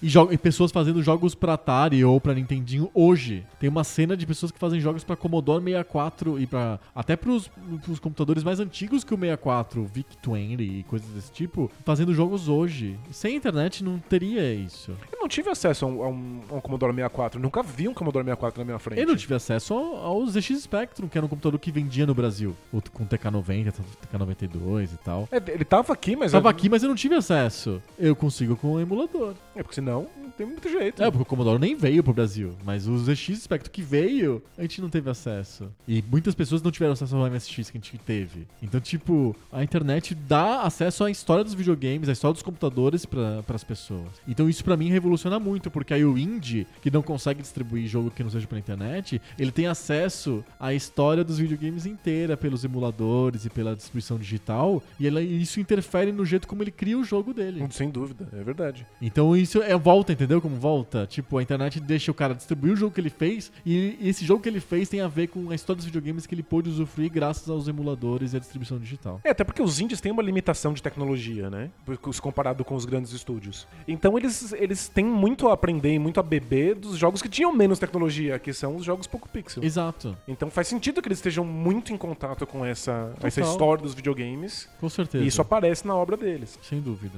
Então é isso. Eu, por isso que eu acho que a rede mundial de computadores, além de deixar as pessoas surfando na onda, revolucionou de maneira muito profunda os videogames. Muito, acho que foi a revolução. te- teve várias revoluções dos videogames, né? Teve a revolução dos cartuchos, que foi a primeira. Teve a revolução da mídia ótica. Teve a revolução do, ju- do, do, do 3D, dos gráficos em 3D. Mas acho que a da internet é maior que todas essas juntas. Acho que sim. É muito, muito importante. E não é que ela seja só positiva, né? Tipo, é chato que os jogos hoje tenham que sair do seu caminho pra colocar elementos online e é chato que os jogos saiam hoje hoje completamente quebrados porque eles confiam que eles vão poder consertar isso com Eles o tempo. lançam de qualquer jeito. E vão né? ganhando uma grana já enquanto isso.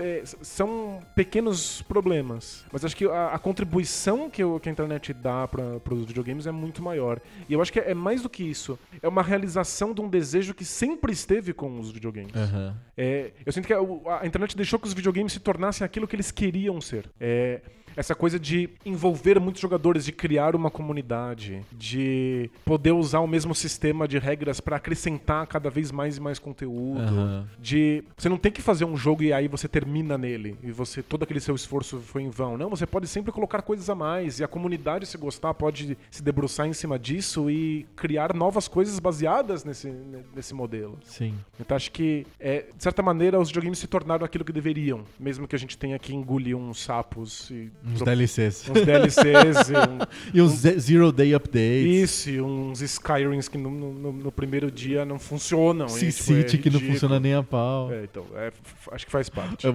Xbox One que você não pode emprestar o jogo pro amigo.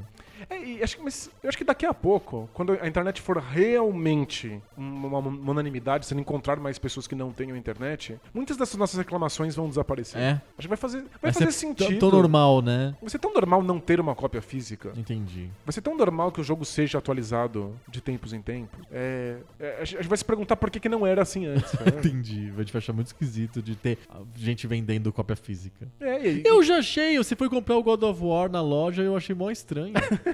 É sério, eu achei super esquisito. Aí você falou, não, não, eu quero ter o disco aqui comigo. ó. porque já, já nem tá mais comigo, já tá emprestado. Outras pessoas estão passando pela, Se fosse pela a- bizarra experiência desse se a God of War. Microsoft não deixaria você fazer isso. Ah, mas também eu não ia ligar se não existisse. eu usei a oportunidade porque ela tá ali, mas também não, fa- não faria questão. Ai, ai. E tem outra coisa, mídia física você parcela em três vezes sem juros.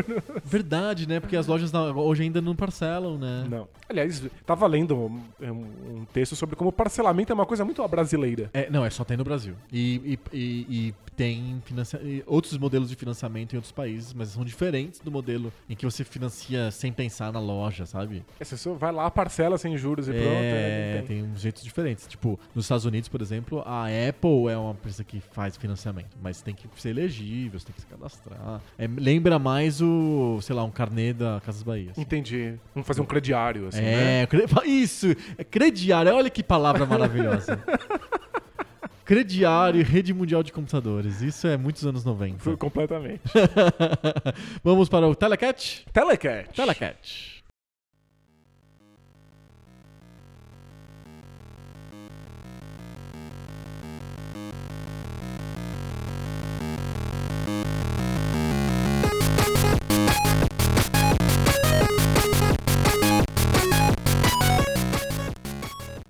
Telecat. Telecat. Telecat é a sessão do Poco Pixel em que a gente coloca os jogos pra se matarem uns aos, ou- uns aos outros. Só vai restar um. Só resta um. Só mas, resta um. mas não é só sangria, porque tem regras. É, Ah. é verdade, não é uma selvageria. Não, não, não, não é vale tudo. Não, não é vale tudo. É uma, é uma, uma luta com regras e com conceitos e com Parâmetros? motivações, parâmetros muito específicos. A gente pega 200 jogos da história dos videogames, os 200 jogos mais importantes da história dos videogames, que estarão sendo dissecados e escrutinados e me foge até as palavras, assim, observados com um microscópio nos livros do Boa. Poco Pixel. Livros do Poco Pixel. Os dois livros do Poco Pixel, esse ano sai um dos dois livros, a gente imagina. A gente deve começar a campanha de financiamento agora em um mês ou dois, no máximo. A gente tá, já tem 70% dos textos já escritos. A gente vai começar a campanha de financiamento coletivo em breve. E a gente vai lançar dois livros, o primeiro livro esse ano. E são livros que vão contar a história dos videogames através de 200 jogos. Que legal. É muito bacana. É mais que legal. É bacana e joiado.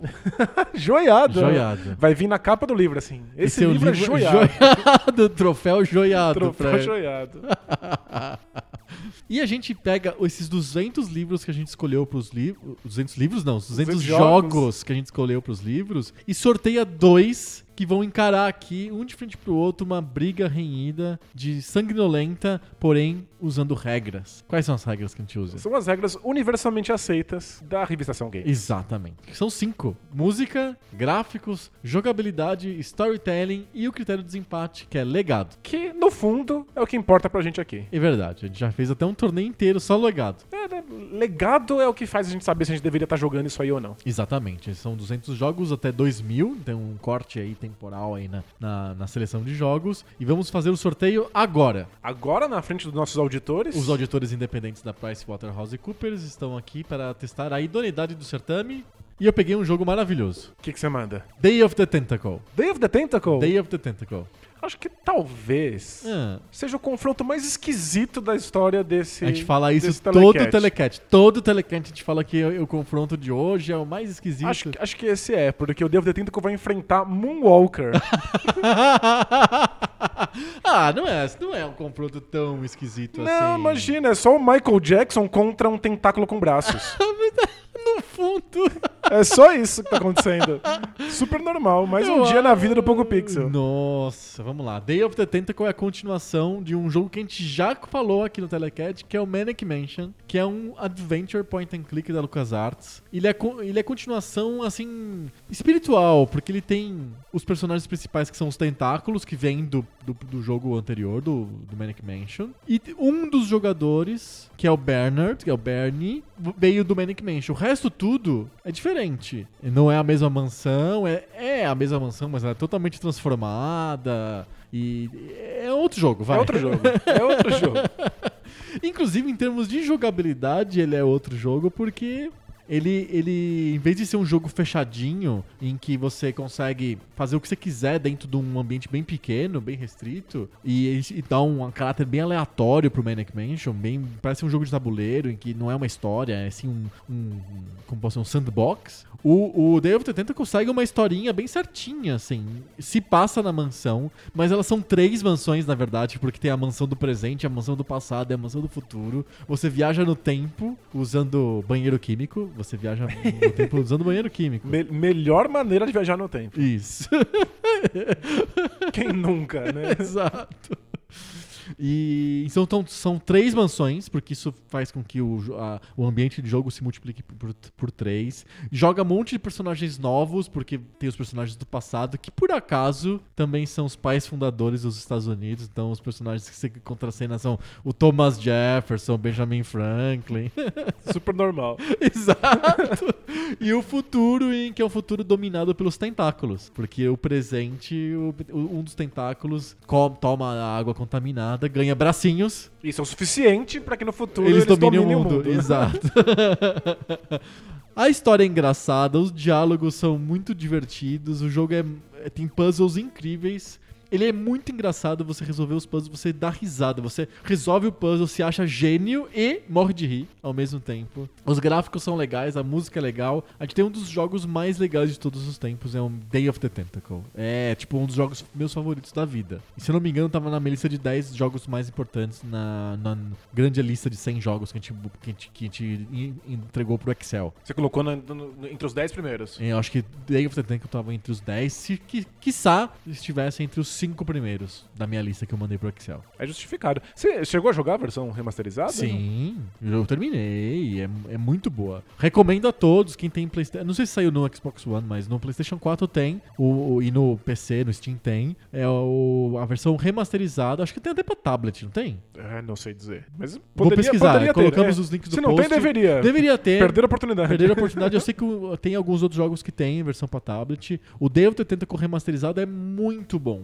Ele tem os gráficos atualizados, mas muito fiéis aos, ori- aos originais. A, a mecânica de jogar ficou bem mais fácil no remasterizado, que não é com o menu de palavras como é no original, é com um, um ícone que nem o do Full Throttle. Ent- Eles atualizaram. né? Eles atualizaram o jeito de você jogar. É, E se você quiser, você aperta um botão, você volta pro, pro jogo antigo, como ele era, com os gráficos da época, a música da época e com o jeito de jogar da época. O jeito de jogar você pode ter na versão remasterizada também, se você se quiser ter gráficos novos e música nova, mas o menu de palavras você pode ativar o menu de palavras também. E os extras, né? Você pode escutar os diretores comentários do dos jogo diretores, é. fazendo comentário. Eu não, eu não joguei a remasterizada do Devil Ter Tentacle, mas joguei do, do Monkey Island, que também é o mesmo esquema. Que só tá na Steam, né? né? Não tá no, no, no- no PlayStation nem no Xbox. Ah, então, tal- talvez esteja. Não, não tá. Eu procurei bastante, não tá. É que eu acho que talvez esteja na geração passada. No Play 3, no Play 3 talvez? Talvez esteja no Play 3, no 360. É possível. É possível. Mas o Day- Devo ter tentado tá disponível no Play 4 e na Steam, pelo menos. É possível que esteja em tablet e no Xbox One, eu vou,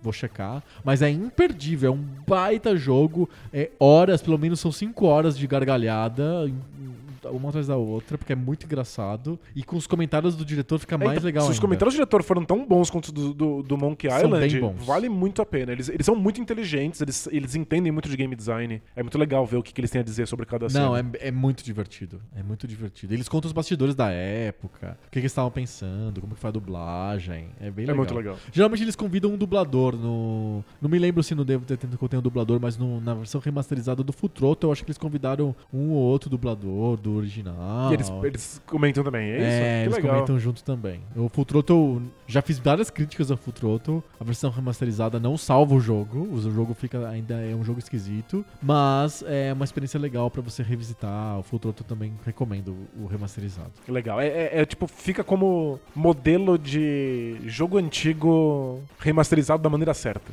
Exatamente. E Moonwalker Moonwalker. é um arcade da Sega, né? A gente tá falando do arcade, a gente tá falando do jogo do Mega Drive. É o Porque mesmo eles- jogo. Ah, eles são bem diferentes. Ah, é? É, eles têm jogabilidade. e- e- se- Se não me falha a memória, o arcade, inclusive, é uma visão isométrica. É, é, tem fases isométricas que eles têm que. O, o- você vê o Michael Jackson andando num diagonal. Assim. Isso, é.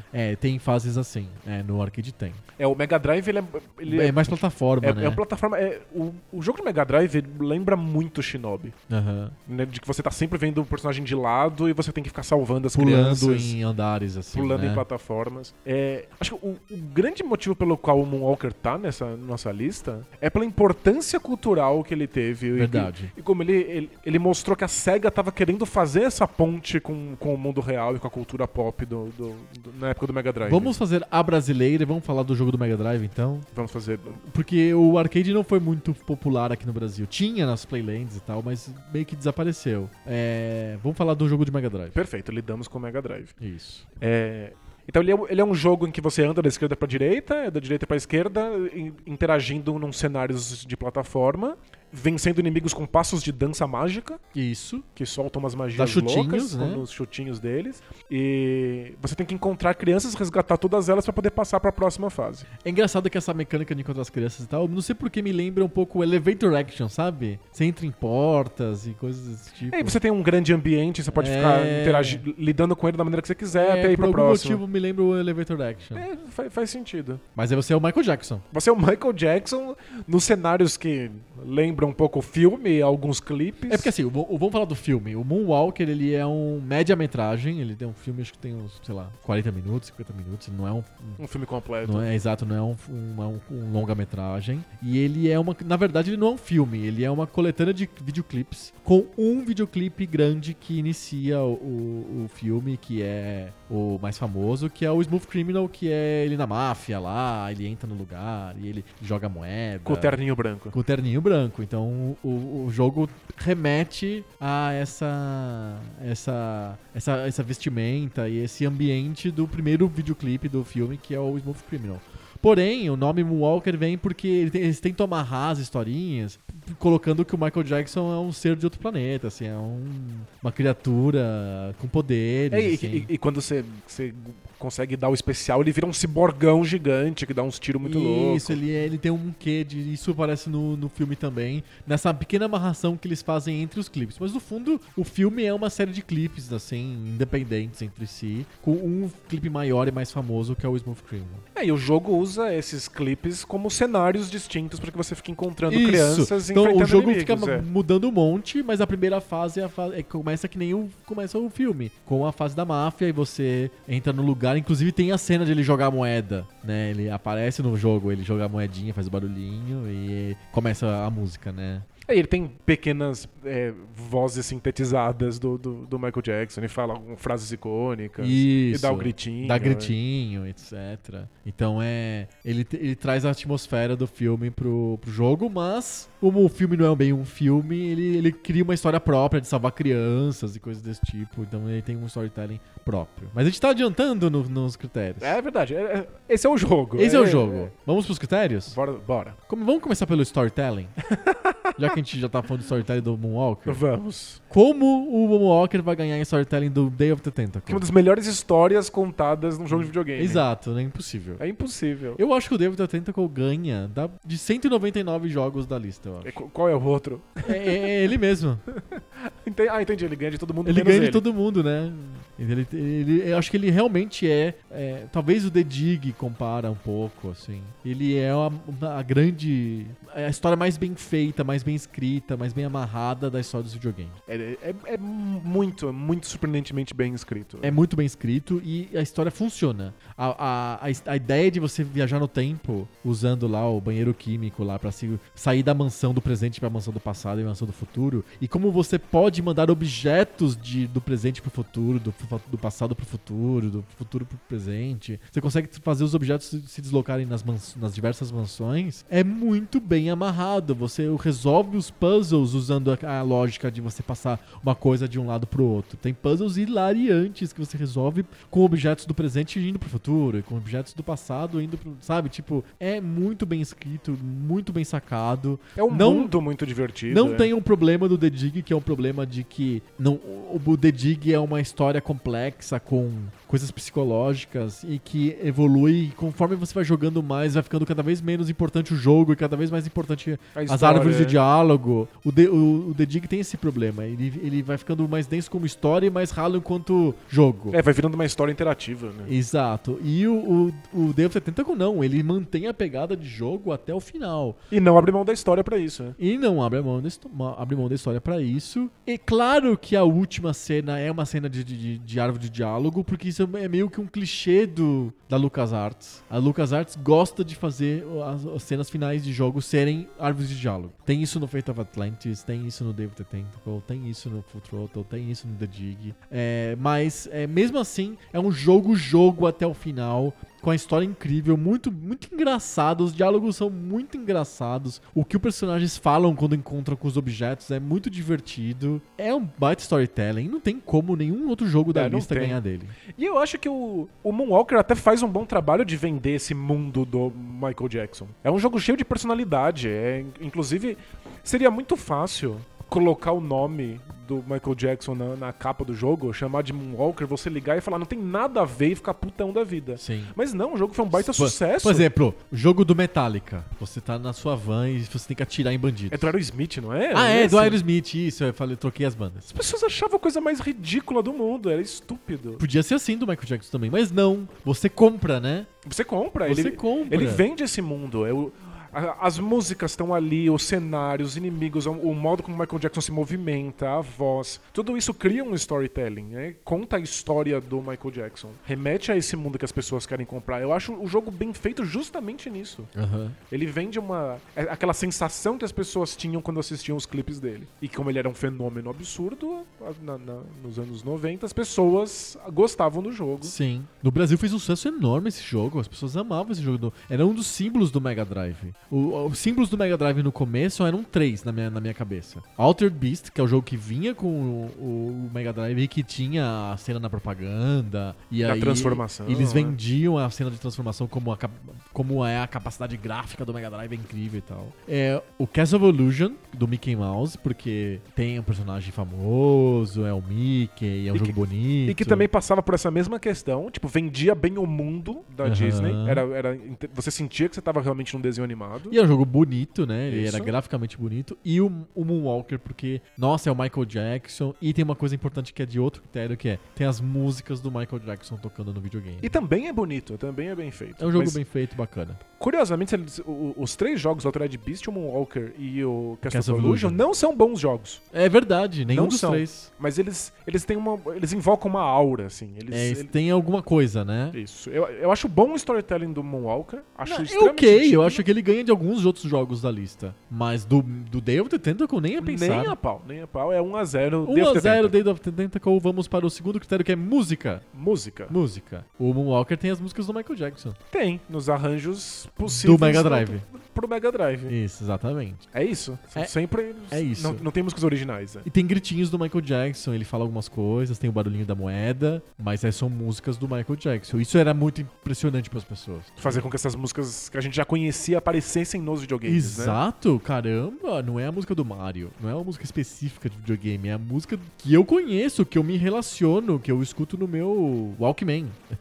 Faz sentido, é. É a música do Michael Jackson, E a voz dele ali, sintetizada e meio, meio porca, mas é. Tá- é tá ele lá, lá, ele fala, dando "Uh", gritinho. né? né? Tem, tem ele, né? Então eu acho que a música tem um componente muito importante nesse jogo. É um jogo sobre música, no fundo. É o Michael Jackson, é a chance de eu escutar as músicas do Michael Jackson no, no videogame. Sem dúvida. Acho que tem um caráter importante aí. E o Deus The Tentacle? Tem a música muito boa. A música do David Tentacle é muito engraçada. Eu tenho ela na minha cabeça, não vou cantar. Por Ah, mas você motivos sempre tem óbvios. na cabeça e não canta? Não, não, não, eu não sou cantor, né? não sou o Al Jarreau aqui precisa- pra fazer, cantar música instrumental, né? Não, não precisa, você só cantarola, assim, lá, lá, lá, lá, lá, lá, lá. não, não, não, não, não, não, não. Por motivos óbvios eu não vou fazer, mas eu tenho ela na minha cabeça. É muito engraçada, a música é super bem feita. É do mesmo cara que criou o sistema iMuse, né? Ele, ele é um- é- não é um compositor que foi contratado pela LucasArts pro jogo, é um compositor residente da LucasArts, assim. Ele fez várias outras, ele fez o Cinema- Cinemax, ele fez a do The Dig, E são músicas que vão, vão transicionando em- de uma pra outra também, Porque o não é? sistema iMuse é isso, ele, ele consegue detectar se você tá fazendo alguma coisa importante pro jogo, ele muda suavemente uma música pra outra e faz sentido pra você a transição sonora, musical, quando acontece alguma coisa importante no jogo, quando você muda de sala, quando você acha um objeto, quando você encontra um personagem. Elas são músicas completamente distintas. E se elas são, elas vão aos poucos se tornando distintas. Isso, e tem um tema, que é o tema do Manic, do Manic, Manic- do Manic Mansion, não, do, a, a- tem um tema do Devil the Tentacle, que é um tema engraçado que tem na abertura e que acompanha mais ou menos o jogo inteiro com as suas transformações. Então tem, tem um quê de transformação temática também no- na, na trilha do Manic Mansion. Ou seja, muito bem feito. É muito bem feita, como a maioria das trilhas do... Do, da Da LucasArts LucasArts. são. Elas A são mesmo. do, do Fate of Atlantis e do. e do. do The Dig, são trilhas muito bem feitas, com estilos totalmente diferentes, né? A música do Day of the Tentacle é galhofenta, é, é toda. é toda cheia de é, es- efeitos instrumentais bizarros pra ser engraçado mesmo. Parece uma coisa de circo, assim. Entendi, é, é- é propositalmente cômico. Isso, já do Indiana Jones é uma música que lembra os filmes do Indiana Jones com pitadas engraçadas. Porque tem isso, né? O, o- o Indiana Jones e o Fate of Atlantis são. tem coisas cômicas acontecendo, né? Já o The Dig, não, uma trilha super séria, wagneriana. É épica. É, assim, super com muito suspense, com aquela coisa meio obscura. Porque o The Dig é um jogo dark, né? É um jogo bem pesado. é. Pelo menos Pesado. tenta ser Tenta pesado. ser, né? Tem algumas coisas leves, mas ele é pesado, então tem uma trilha, assim, é, realmente pa- otherworldly, né? Parece que do outro mundo, assim, né? E o Dev Tentacle é mais pro circo. é. O Dead of Tentacle é super circo e é muito engraçado, é uma baita música. Eu fico muito dividido entre Day of the Tentacle e Moonwalker. Assim, pessoalmente, eu imagino que a música do Dev Tentacle seja mais bem feita. É muito mais bem feita. É que o, o Moonwalker tem uma música mais emblemática e o jogo é mais baseado Nela. nessa música. Exato. Se eu desligar a música do Day of the Tentacle, como é uma opção lá possível, você pode desligar, não vai fazer muita diferença. Fica menos engraçado, você dá menos risada, porque a música te dá um, deixa num espírito pra cima. Mas a do Moonwalker sem a música, você fala, por que que eu tô jogando isso? É porque faz parte do storytelling de uma certa maneira, né? Exato. É, não é que seja um jogo musical, não é Space Channel. Não tem ritmo. Embora Tipo, não tem Space Channel, Space Channel tenha o, O Ma- Michael Jackson, é, é. ele participa, mas nada. O parte 2, né? o parte 2. Ah, não, o parte 1 um, ele participa como Cameo, né? Ele aparece no Ele jogo. aparece, você tem que salvar ele, ele é um dos caras que você tem que salvar, e aí a voz do Michael Jackson agradecendo, e aí todo mundo faz a dancinha do thriller e pronto. Aham.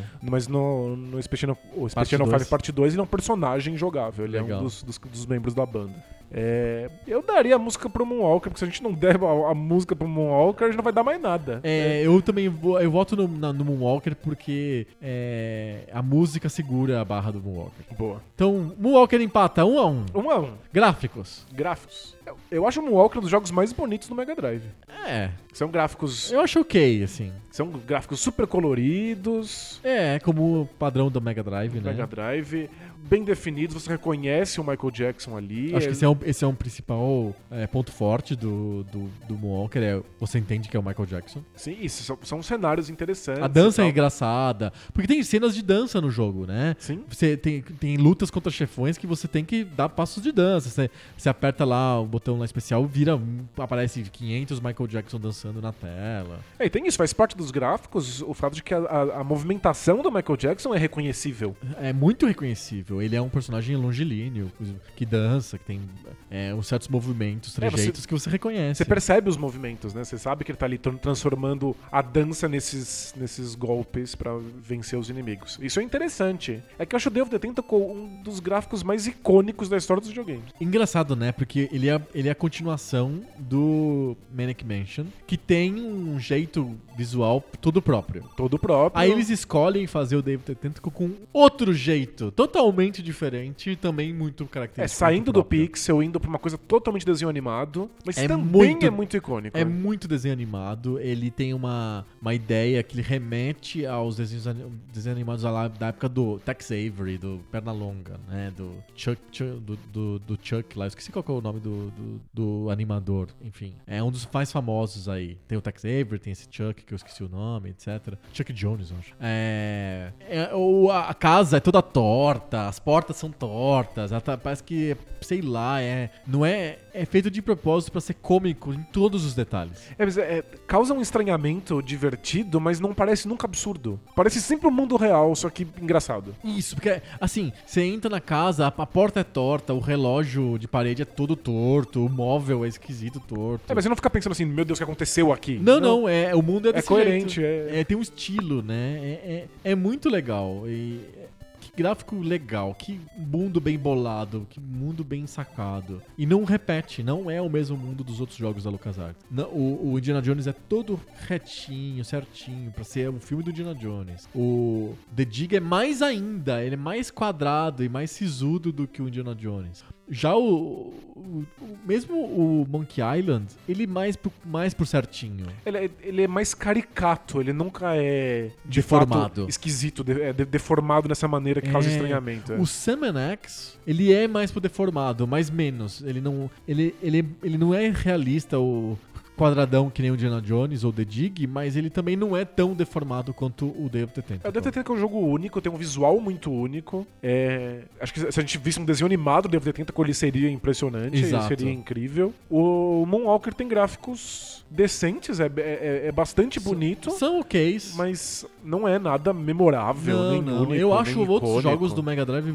gráficos muito mais bonitos. Eu acho o do Mickey Mouse, o Castle Evolution, um jogo bem mais bonito. O Ah, isso Sonic é um jogo é mais mesmo. bonito. É, não, não acho o Moonwalker tão impressionante assim em termos gráficos. Pode dar esse ponto aí pro Devil Tentacle. 2x1 pro David Tentacle. Jogabilidade. Jogabilidade, E aí? Eu vou dizer uma coisa importante. diga. Eu acho que pouquíssimos jogos da lista ganham do The Over the Tentacle em jogabilidade. Ele tá lidando com um um, baita um jogo. colosso. É, exato, é. É, tem uma coisa da jogabilidade de Day of the Tentacle que eu acho que é fenomenal e muito difícil de, de simular, de, de repetir, de copiar. É. Que é o fato que o jogo é linear. Ele é completamente linear. Sim. Ele As. É, os disfarça porque você tá numa mansão, mas aí as portas estão fechadas, você não pode passar. É linear. Isso, os quebra-cabeças têm que ser resolvidos numa ordem específica, porque senão você não aciona outros quebra-cabeças. Exato. Então, muitos jogos são lineares como Devo Detenta, com muitos tem o, eh, esse formato de, de, de desafios que um precisa de ser vencido depois do outro. No entanto, ele consegue fazer funcionar um sistema em que eu posso estar travado num desafio e ir resolver outro Outra com coisa. outro personagem em outro momento. O jogo ainda é linear, mas com sorte assistir, eu nunca vou perceber. Porque quando eu ficar travado aqui e eu. Eu mudo pra tiver Mansão do só um, Futuro. eu É. mando pra Mansão do Futuro. E não é que a Mansão do Futuro é um jogo à parte. Ele também depende de coisas que são feitas no outro tempo. Sim. Mas ele tem as suas próprias coisas que podem ser resolvidas ali, e com sorte você descobre alguma coisa que destrava com a- aquilo que estava travado no, no- no primeiro. Exato. Então tem essa questão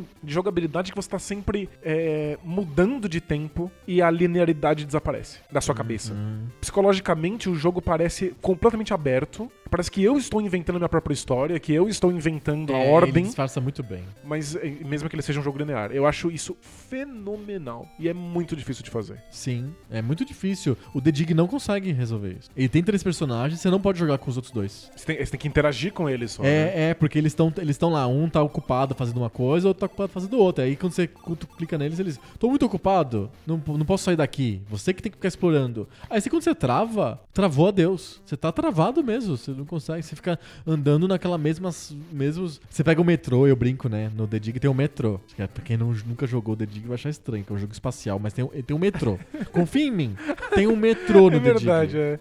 E aí você fica pegando aquele metrô e fica indo de um lado pro outro e nada acontece. Porque maldição, eu não consigo resolver o puzzle. É cruel, é. É cruel e você não consegue passar pra outro ambiente, mudar de áreas, pelo menos refrescar. Futroto é a mesma coisa. O Futroto é um jogo de de ambientes bem fechados, bem pequenos. Você fica transitando de um ambiente pra outro na história. É o bar, depois é a casa da, da Maureen, depois é a fábrica, não sei o que, depois é onde tem a- o, o Demolition Derby. É, é, tipo muito travado, assim, ambientes pequenos. Sim. Você não, cons- não tem refresco, se você não consegue sair daquele ambiente, você tá perdido ali. O, me- o Day of the Tentacle, ele permite que você mude de jogador e vai pro futuro. Brinca um pouco no futuro, vai pro passado, brinca um pouco no passado, depois você volta pra tua linha de tempo que você tá tentando resolver.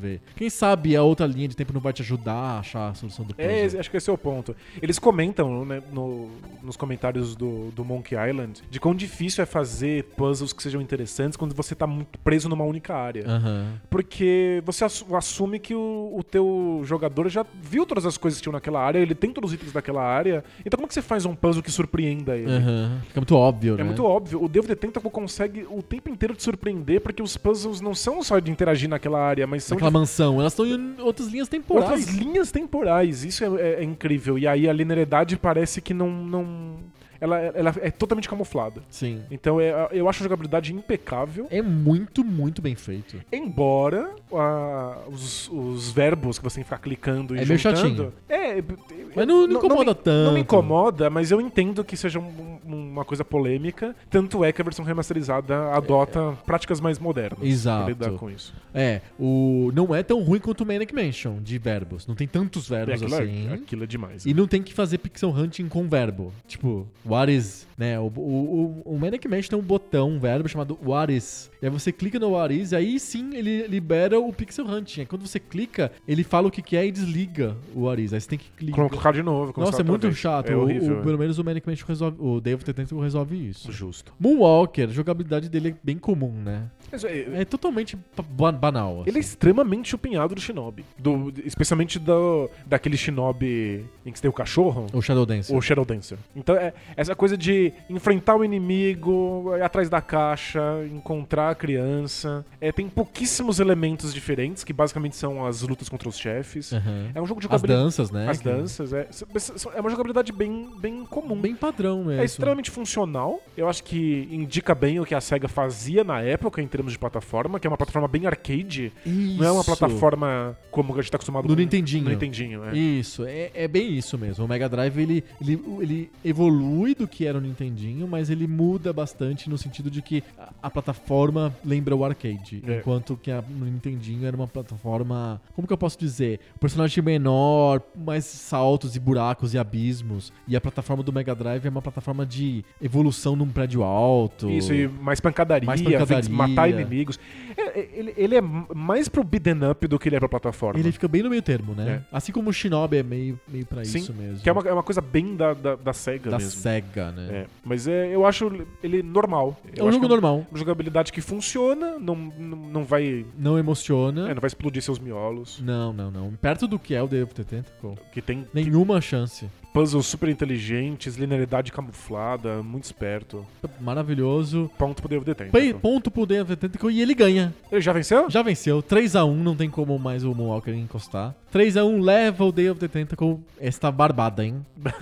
Barbado. Estava fácil, hein? Esse foi, É foi Isso aí tranquilo. foi- E bizarro, e esquisito. É, uma luta esquisita. Porém, a gente tem que seguir. A gente tem que fazer o último critério, que é o critério legado. Que vale dois, ouvi dizer. Não, não, não. Não, não, tem Aqui isso, não é né? o GugaCast, não. Última Ouvi rodada, dizer um milhão de pontos. É tipo, passa ou repassa. É, não, não é não. Aqui é, é jogo sério. Aqui é, Ah, então. aqui é esporte competitivo. É, Tem juiz, depois tem os, os nossos. Auditores, independentes é. da PricewaterhouseCoopers, Não eles é estão aqui palhaçada. olhando aqui, não é? É sério, é sério o negócio. E aí, legado? Tamo, tamo os dois jogos mais carentes em legado, hein? Carentíssimos. É, eu acho que o, o Moonwalker deixou como legado nada em jogabilidade, Não, não tem nada que... Tipo, nada. Não. mas deixou como legado a, a SEGA tentar essas grandes marcas, essas E colocar esses grandes nomes. personalidades... E. O Ma- O Ayrton Senna, O Ayrton e o Pato Senna. Donald, e o, Ma- o Michael Jordan, e o Shaquille O'Neal, e etc, etc, etc. É, e acho que é, é uma das, um, um dos maiores indícios de que a SEGA estava se voltando A SEGA e a indústria dos videogames, né? pra, pro, pra indústria americana, né? Pro Aham. mercado americano. Eu acho que é, é, o- é o começo de uma, de uma guinada que a SEGA tentou fazer muito antes do que o mercado dava conta. É e- verdade. E, hoje em dia é o padrão. Padrão. É o tipo, o mercado japonês é um mercado completamente nichado. Mas é. Tem histórias divertidíssimas do Moonwalker de quão difícil foi convencer a SEGA a, a fazer um jogo baseado no Michael Jackson. E inclusive é um estúdio híbrido com pessoas tanto da, da, da SEGA of America quanto da, da SEGA Japão. Olha só, legal. E não foi fácil, a SEGA tinha essa- aquelas tretas internas dos dois lados, mas acho que o, o legado é esse, é essa pequena transição pro ocidente. Uhum. Quando os jogos param de ser sobre ninjas e começam a ser sobre as celebridades americanas. Sim. Então acho que é, é um- é um micro legado, mas é, é algo. Porque do jogo em si, nada sobrou. Não, acho que não. É, é, Talvez alguma coisa legada do Shinobi, mas esses são jogos muito específicos. Eu lembro daquele Mark of the Ninja, que é um jogo de uns 5, 6 anos atrás. Que tá nessa pegada, mas é, é- é muito mais pelo Shinobi do que pelo Moonwalker, Mas, não, é total pro Shinobi, É. até a mesma temática. sem dúvida. É, eu acho que o Moonwalker ficou devendo aí em termos de legado. O problema é que o David Tentacle também. O legado dele são os jogos da LucasArts, os que vêm depois, são poucos. Ele, ele, é um- ele tá bem no meio da, da história da, da LucasArts. É, os point and Depois clicks- vai em Full Throttle, o Sun X e o, o- vários Monkey Island, um monte de Monkey Island. E o The Dig. É, A e o Grim LucasArts Fandango no final, que tenta mudar um pouco. É, e que eu acho que tem mais legado, m- apesar de ter dado muito errado. Porque a LucasArts dominou os point and clicks em dado momento dos anos 90, num ponto tal que ninguém mais fazia. Aham. E aí o mercado começou a ficar muito nichado e aí, eventualmente o point and click morreu. O Green Fandango, que tenta tornar a experiência mais preparada para os consoles, fez com que surgissem jogos narrativos em consoles. Então ele é o, o precursor de coisas como Heavy Rain é ou Aham. o Detroit Become Human, que, que lança agora, nesse fim de semana, é do David Cage. Então acho que o, o Green Fandango tem mais legado. O Day of the Tentacle, não. O Day of the Tentacle é justamente o, o que morreu do Point and Click. É, ele é o exemplo do point and click que não, não, não ficou parado no tempo. É, você encontra coisas baseadas no Day of the Tentacle em jogos independentes para um público bem específico, assim. É, eu sempre falo do Timbleweed Park, que é mais baseado no Manic Mansion do que no, no David the Tentacle. É, então, é verdade. Talvez em termos de storytelling é mais parecido com o David the Tentacle, mas o gráfico é muito igual ao Manic Mansion. Mas é difícil ter um point and click clássico hoje em dia. Pois é. Eu, eu, eu, eu vou dar o legado pro Moonwalker. Você dá o legado pro Moonwalker? Eu dou pra, pra a guinada ao ocidente que a SEGA fez. Perfeito. Então vamos... vamos, vamos... É extra jogo? É, mas fazer o quê? O Devo ter que é, é um gênero que morreu. Morreu. é. É um baita jogo, é mu- é infinitamente melhor que o Moonwalker. Mas Tanto que com ganhou, certeza, é. ganhou o Telecat, mas em termos de legado, eu acho que essa, essa ideia da, da guinada pra personalidades, pra gente famosa, pra franquias, para pro mercado, eu acho que o Moonwalker indica mais o que acontece hoje do que o, o Day of the Tentacle, que era um jogo de PC razoavelmente nichado dos anos 90. É. E é uma guinada pro ocidente que vem junto com, com a aquisição da- da- dos jogos da Disney. Porque o Altered Beast, que também tem essa coisa ocidental, que é. Mas é japonês total, é uma né? Grécia bizarra, Aham. né? Tem uns elementos gregos, uns- umas colunas Sim, gregas. é, tem- aparece lá o Júpiter e fala Rise from Your Grave. Isso, é. Welcome to Glaucoma. Isso é o inimigo que eu não sei que, que caralho que é aquele inimigo. Mas tem uma fala. toga de, de filósofo, É, assim, que é muito ele engraçada. parece, ele fala Welcome to Your Doom. Aquilo é, pra um- é- é pensando num- em uma ocidentalização e é muito japonês, assim. é mas muito, muito. Muito, é tipo, é. é- É nível Space Harrier de japonesice. e isso, é, tipo, é completamente insano e é- é- mostra uma, uma clara falta de compreensão do que é o Ocidente, né? E acho que o, o Moonwalker já é uma, um, um- um passo além disso, já é uma né, já é um aproximação jogo real. é. ocidentalizado direitinho. Eu, eu, eu- eu vou como Walker no legado. É, eu vou votar no Moonwalker também. Boa. 3x2. Tivemos um jogo até parelho. É, mas ó, dá pra ver como o- os critérios universalmente aceitos estão aí por um motivo. Porque o melhor jogo venceu, Venci, então foi certo, foi justo. mesmo que o legado, que é o critério mais importante, a gente dê pro Moonwalker. Exato. É, acho que o- tá aí provado a eficiência dos critérios universalmente aceitos da revistação Games. Agora, se a gente usar como. a, gente devia, a gente devia levar isso pra vida. Todas as coisas da vida a gente devia, devia de- decidir no- nos critérios universalmente aceitos da revistação Você Games. vai no mercado, assim, comprar molho de tomate, aí vem na embalagem, assim, todos os critérios universalmente da Isso. Esse, Revistação Games. olha, esse tomate é muito storytelling. Porque ele foi colhido por noivas Ah, franciscanas. Mas, Nossa, a maior parte da comida aqui em São Paulo só tem storytelling. É, é o, dia- o, é o sorvete do urso. Essa história do urso, eu tenho que contar essa história do urso, é muito boa. Manda. Era, o sorvete tinha na embalagem dizendo assim, ele tinha um logo tipo que tinha um urso polar, mas eu- na embalagem falava que esse sorvete era de uma receita do vovô não sei o que, que fazia o sorvete igual na Itália, col- usando o gelo do Monte Vesúvio, uma coisa assim.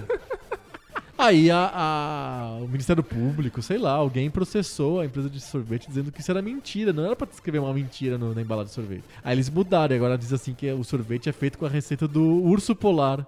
O urso polar fazia a receita lá no Ártico lá. Você tá zoando. Sim. Porque aí é, é- é nitidamente mentira, então E- pode. Então pode. Então não é mais o vovô. É, agora é o urso polar. É receitas do urso polar. Absurdo, meu Deus, storytelling total. É, é storytelling no nível bizarro. Como se sai no, no Quarag esse. Aí você ganha no storytelling.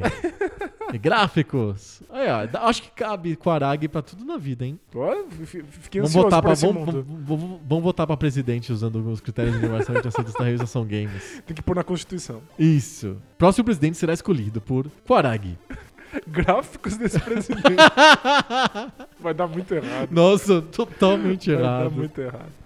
Pe- Pensar que o Collor foi eleito porque ele tinha uma propaganda que era com computação gráfica, que era uma coisa assim impressionante. Tinha um, o trem vindo. Ó, gráficos. E a música? A música dele era boa? O jingle? É, não, é, não lembro da música do, do, do Collor, eu lembro da música do Lula. Então, a, a gente adotou em vários momentos aqui. Se a gente não lembra da música, é porque não era tão boa assim. Então acho que o Lula ganha em critério música. Que absurdo. Ai, ai, essa é a hora de terminar. é isso. É hora de dar tchau. Semana que vem a gente volta com mais papo novo. Sobre videogame velho. Valeu! Tchau.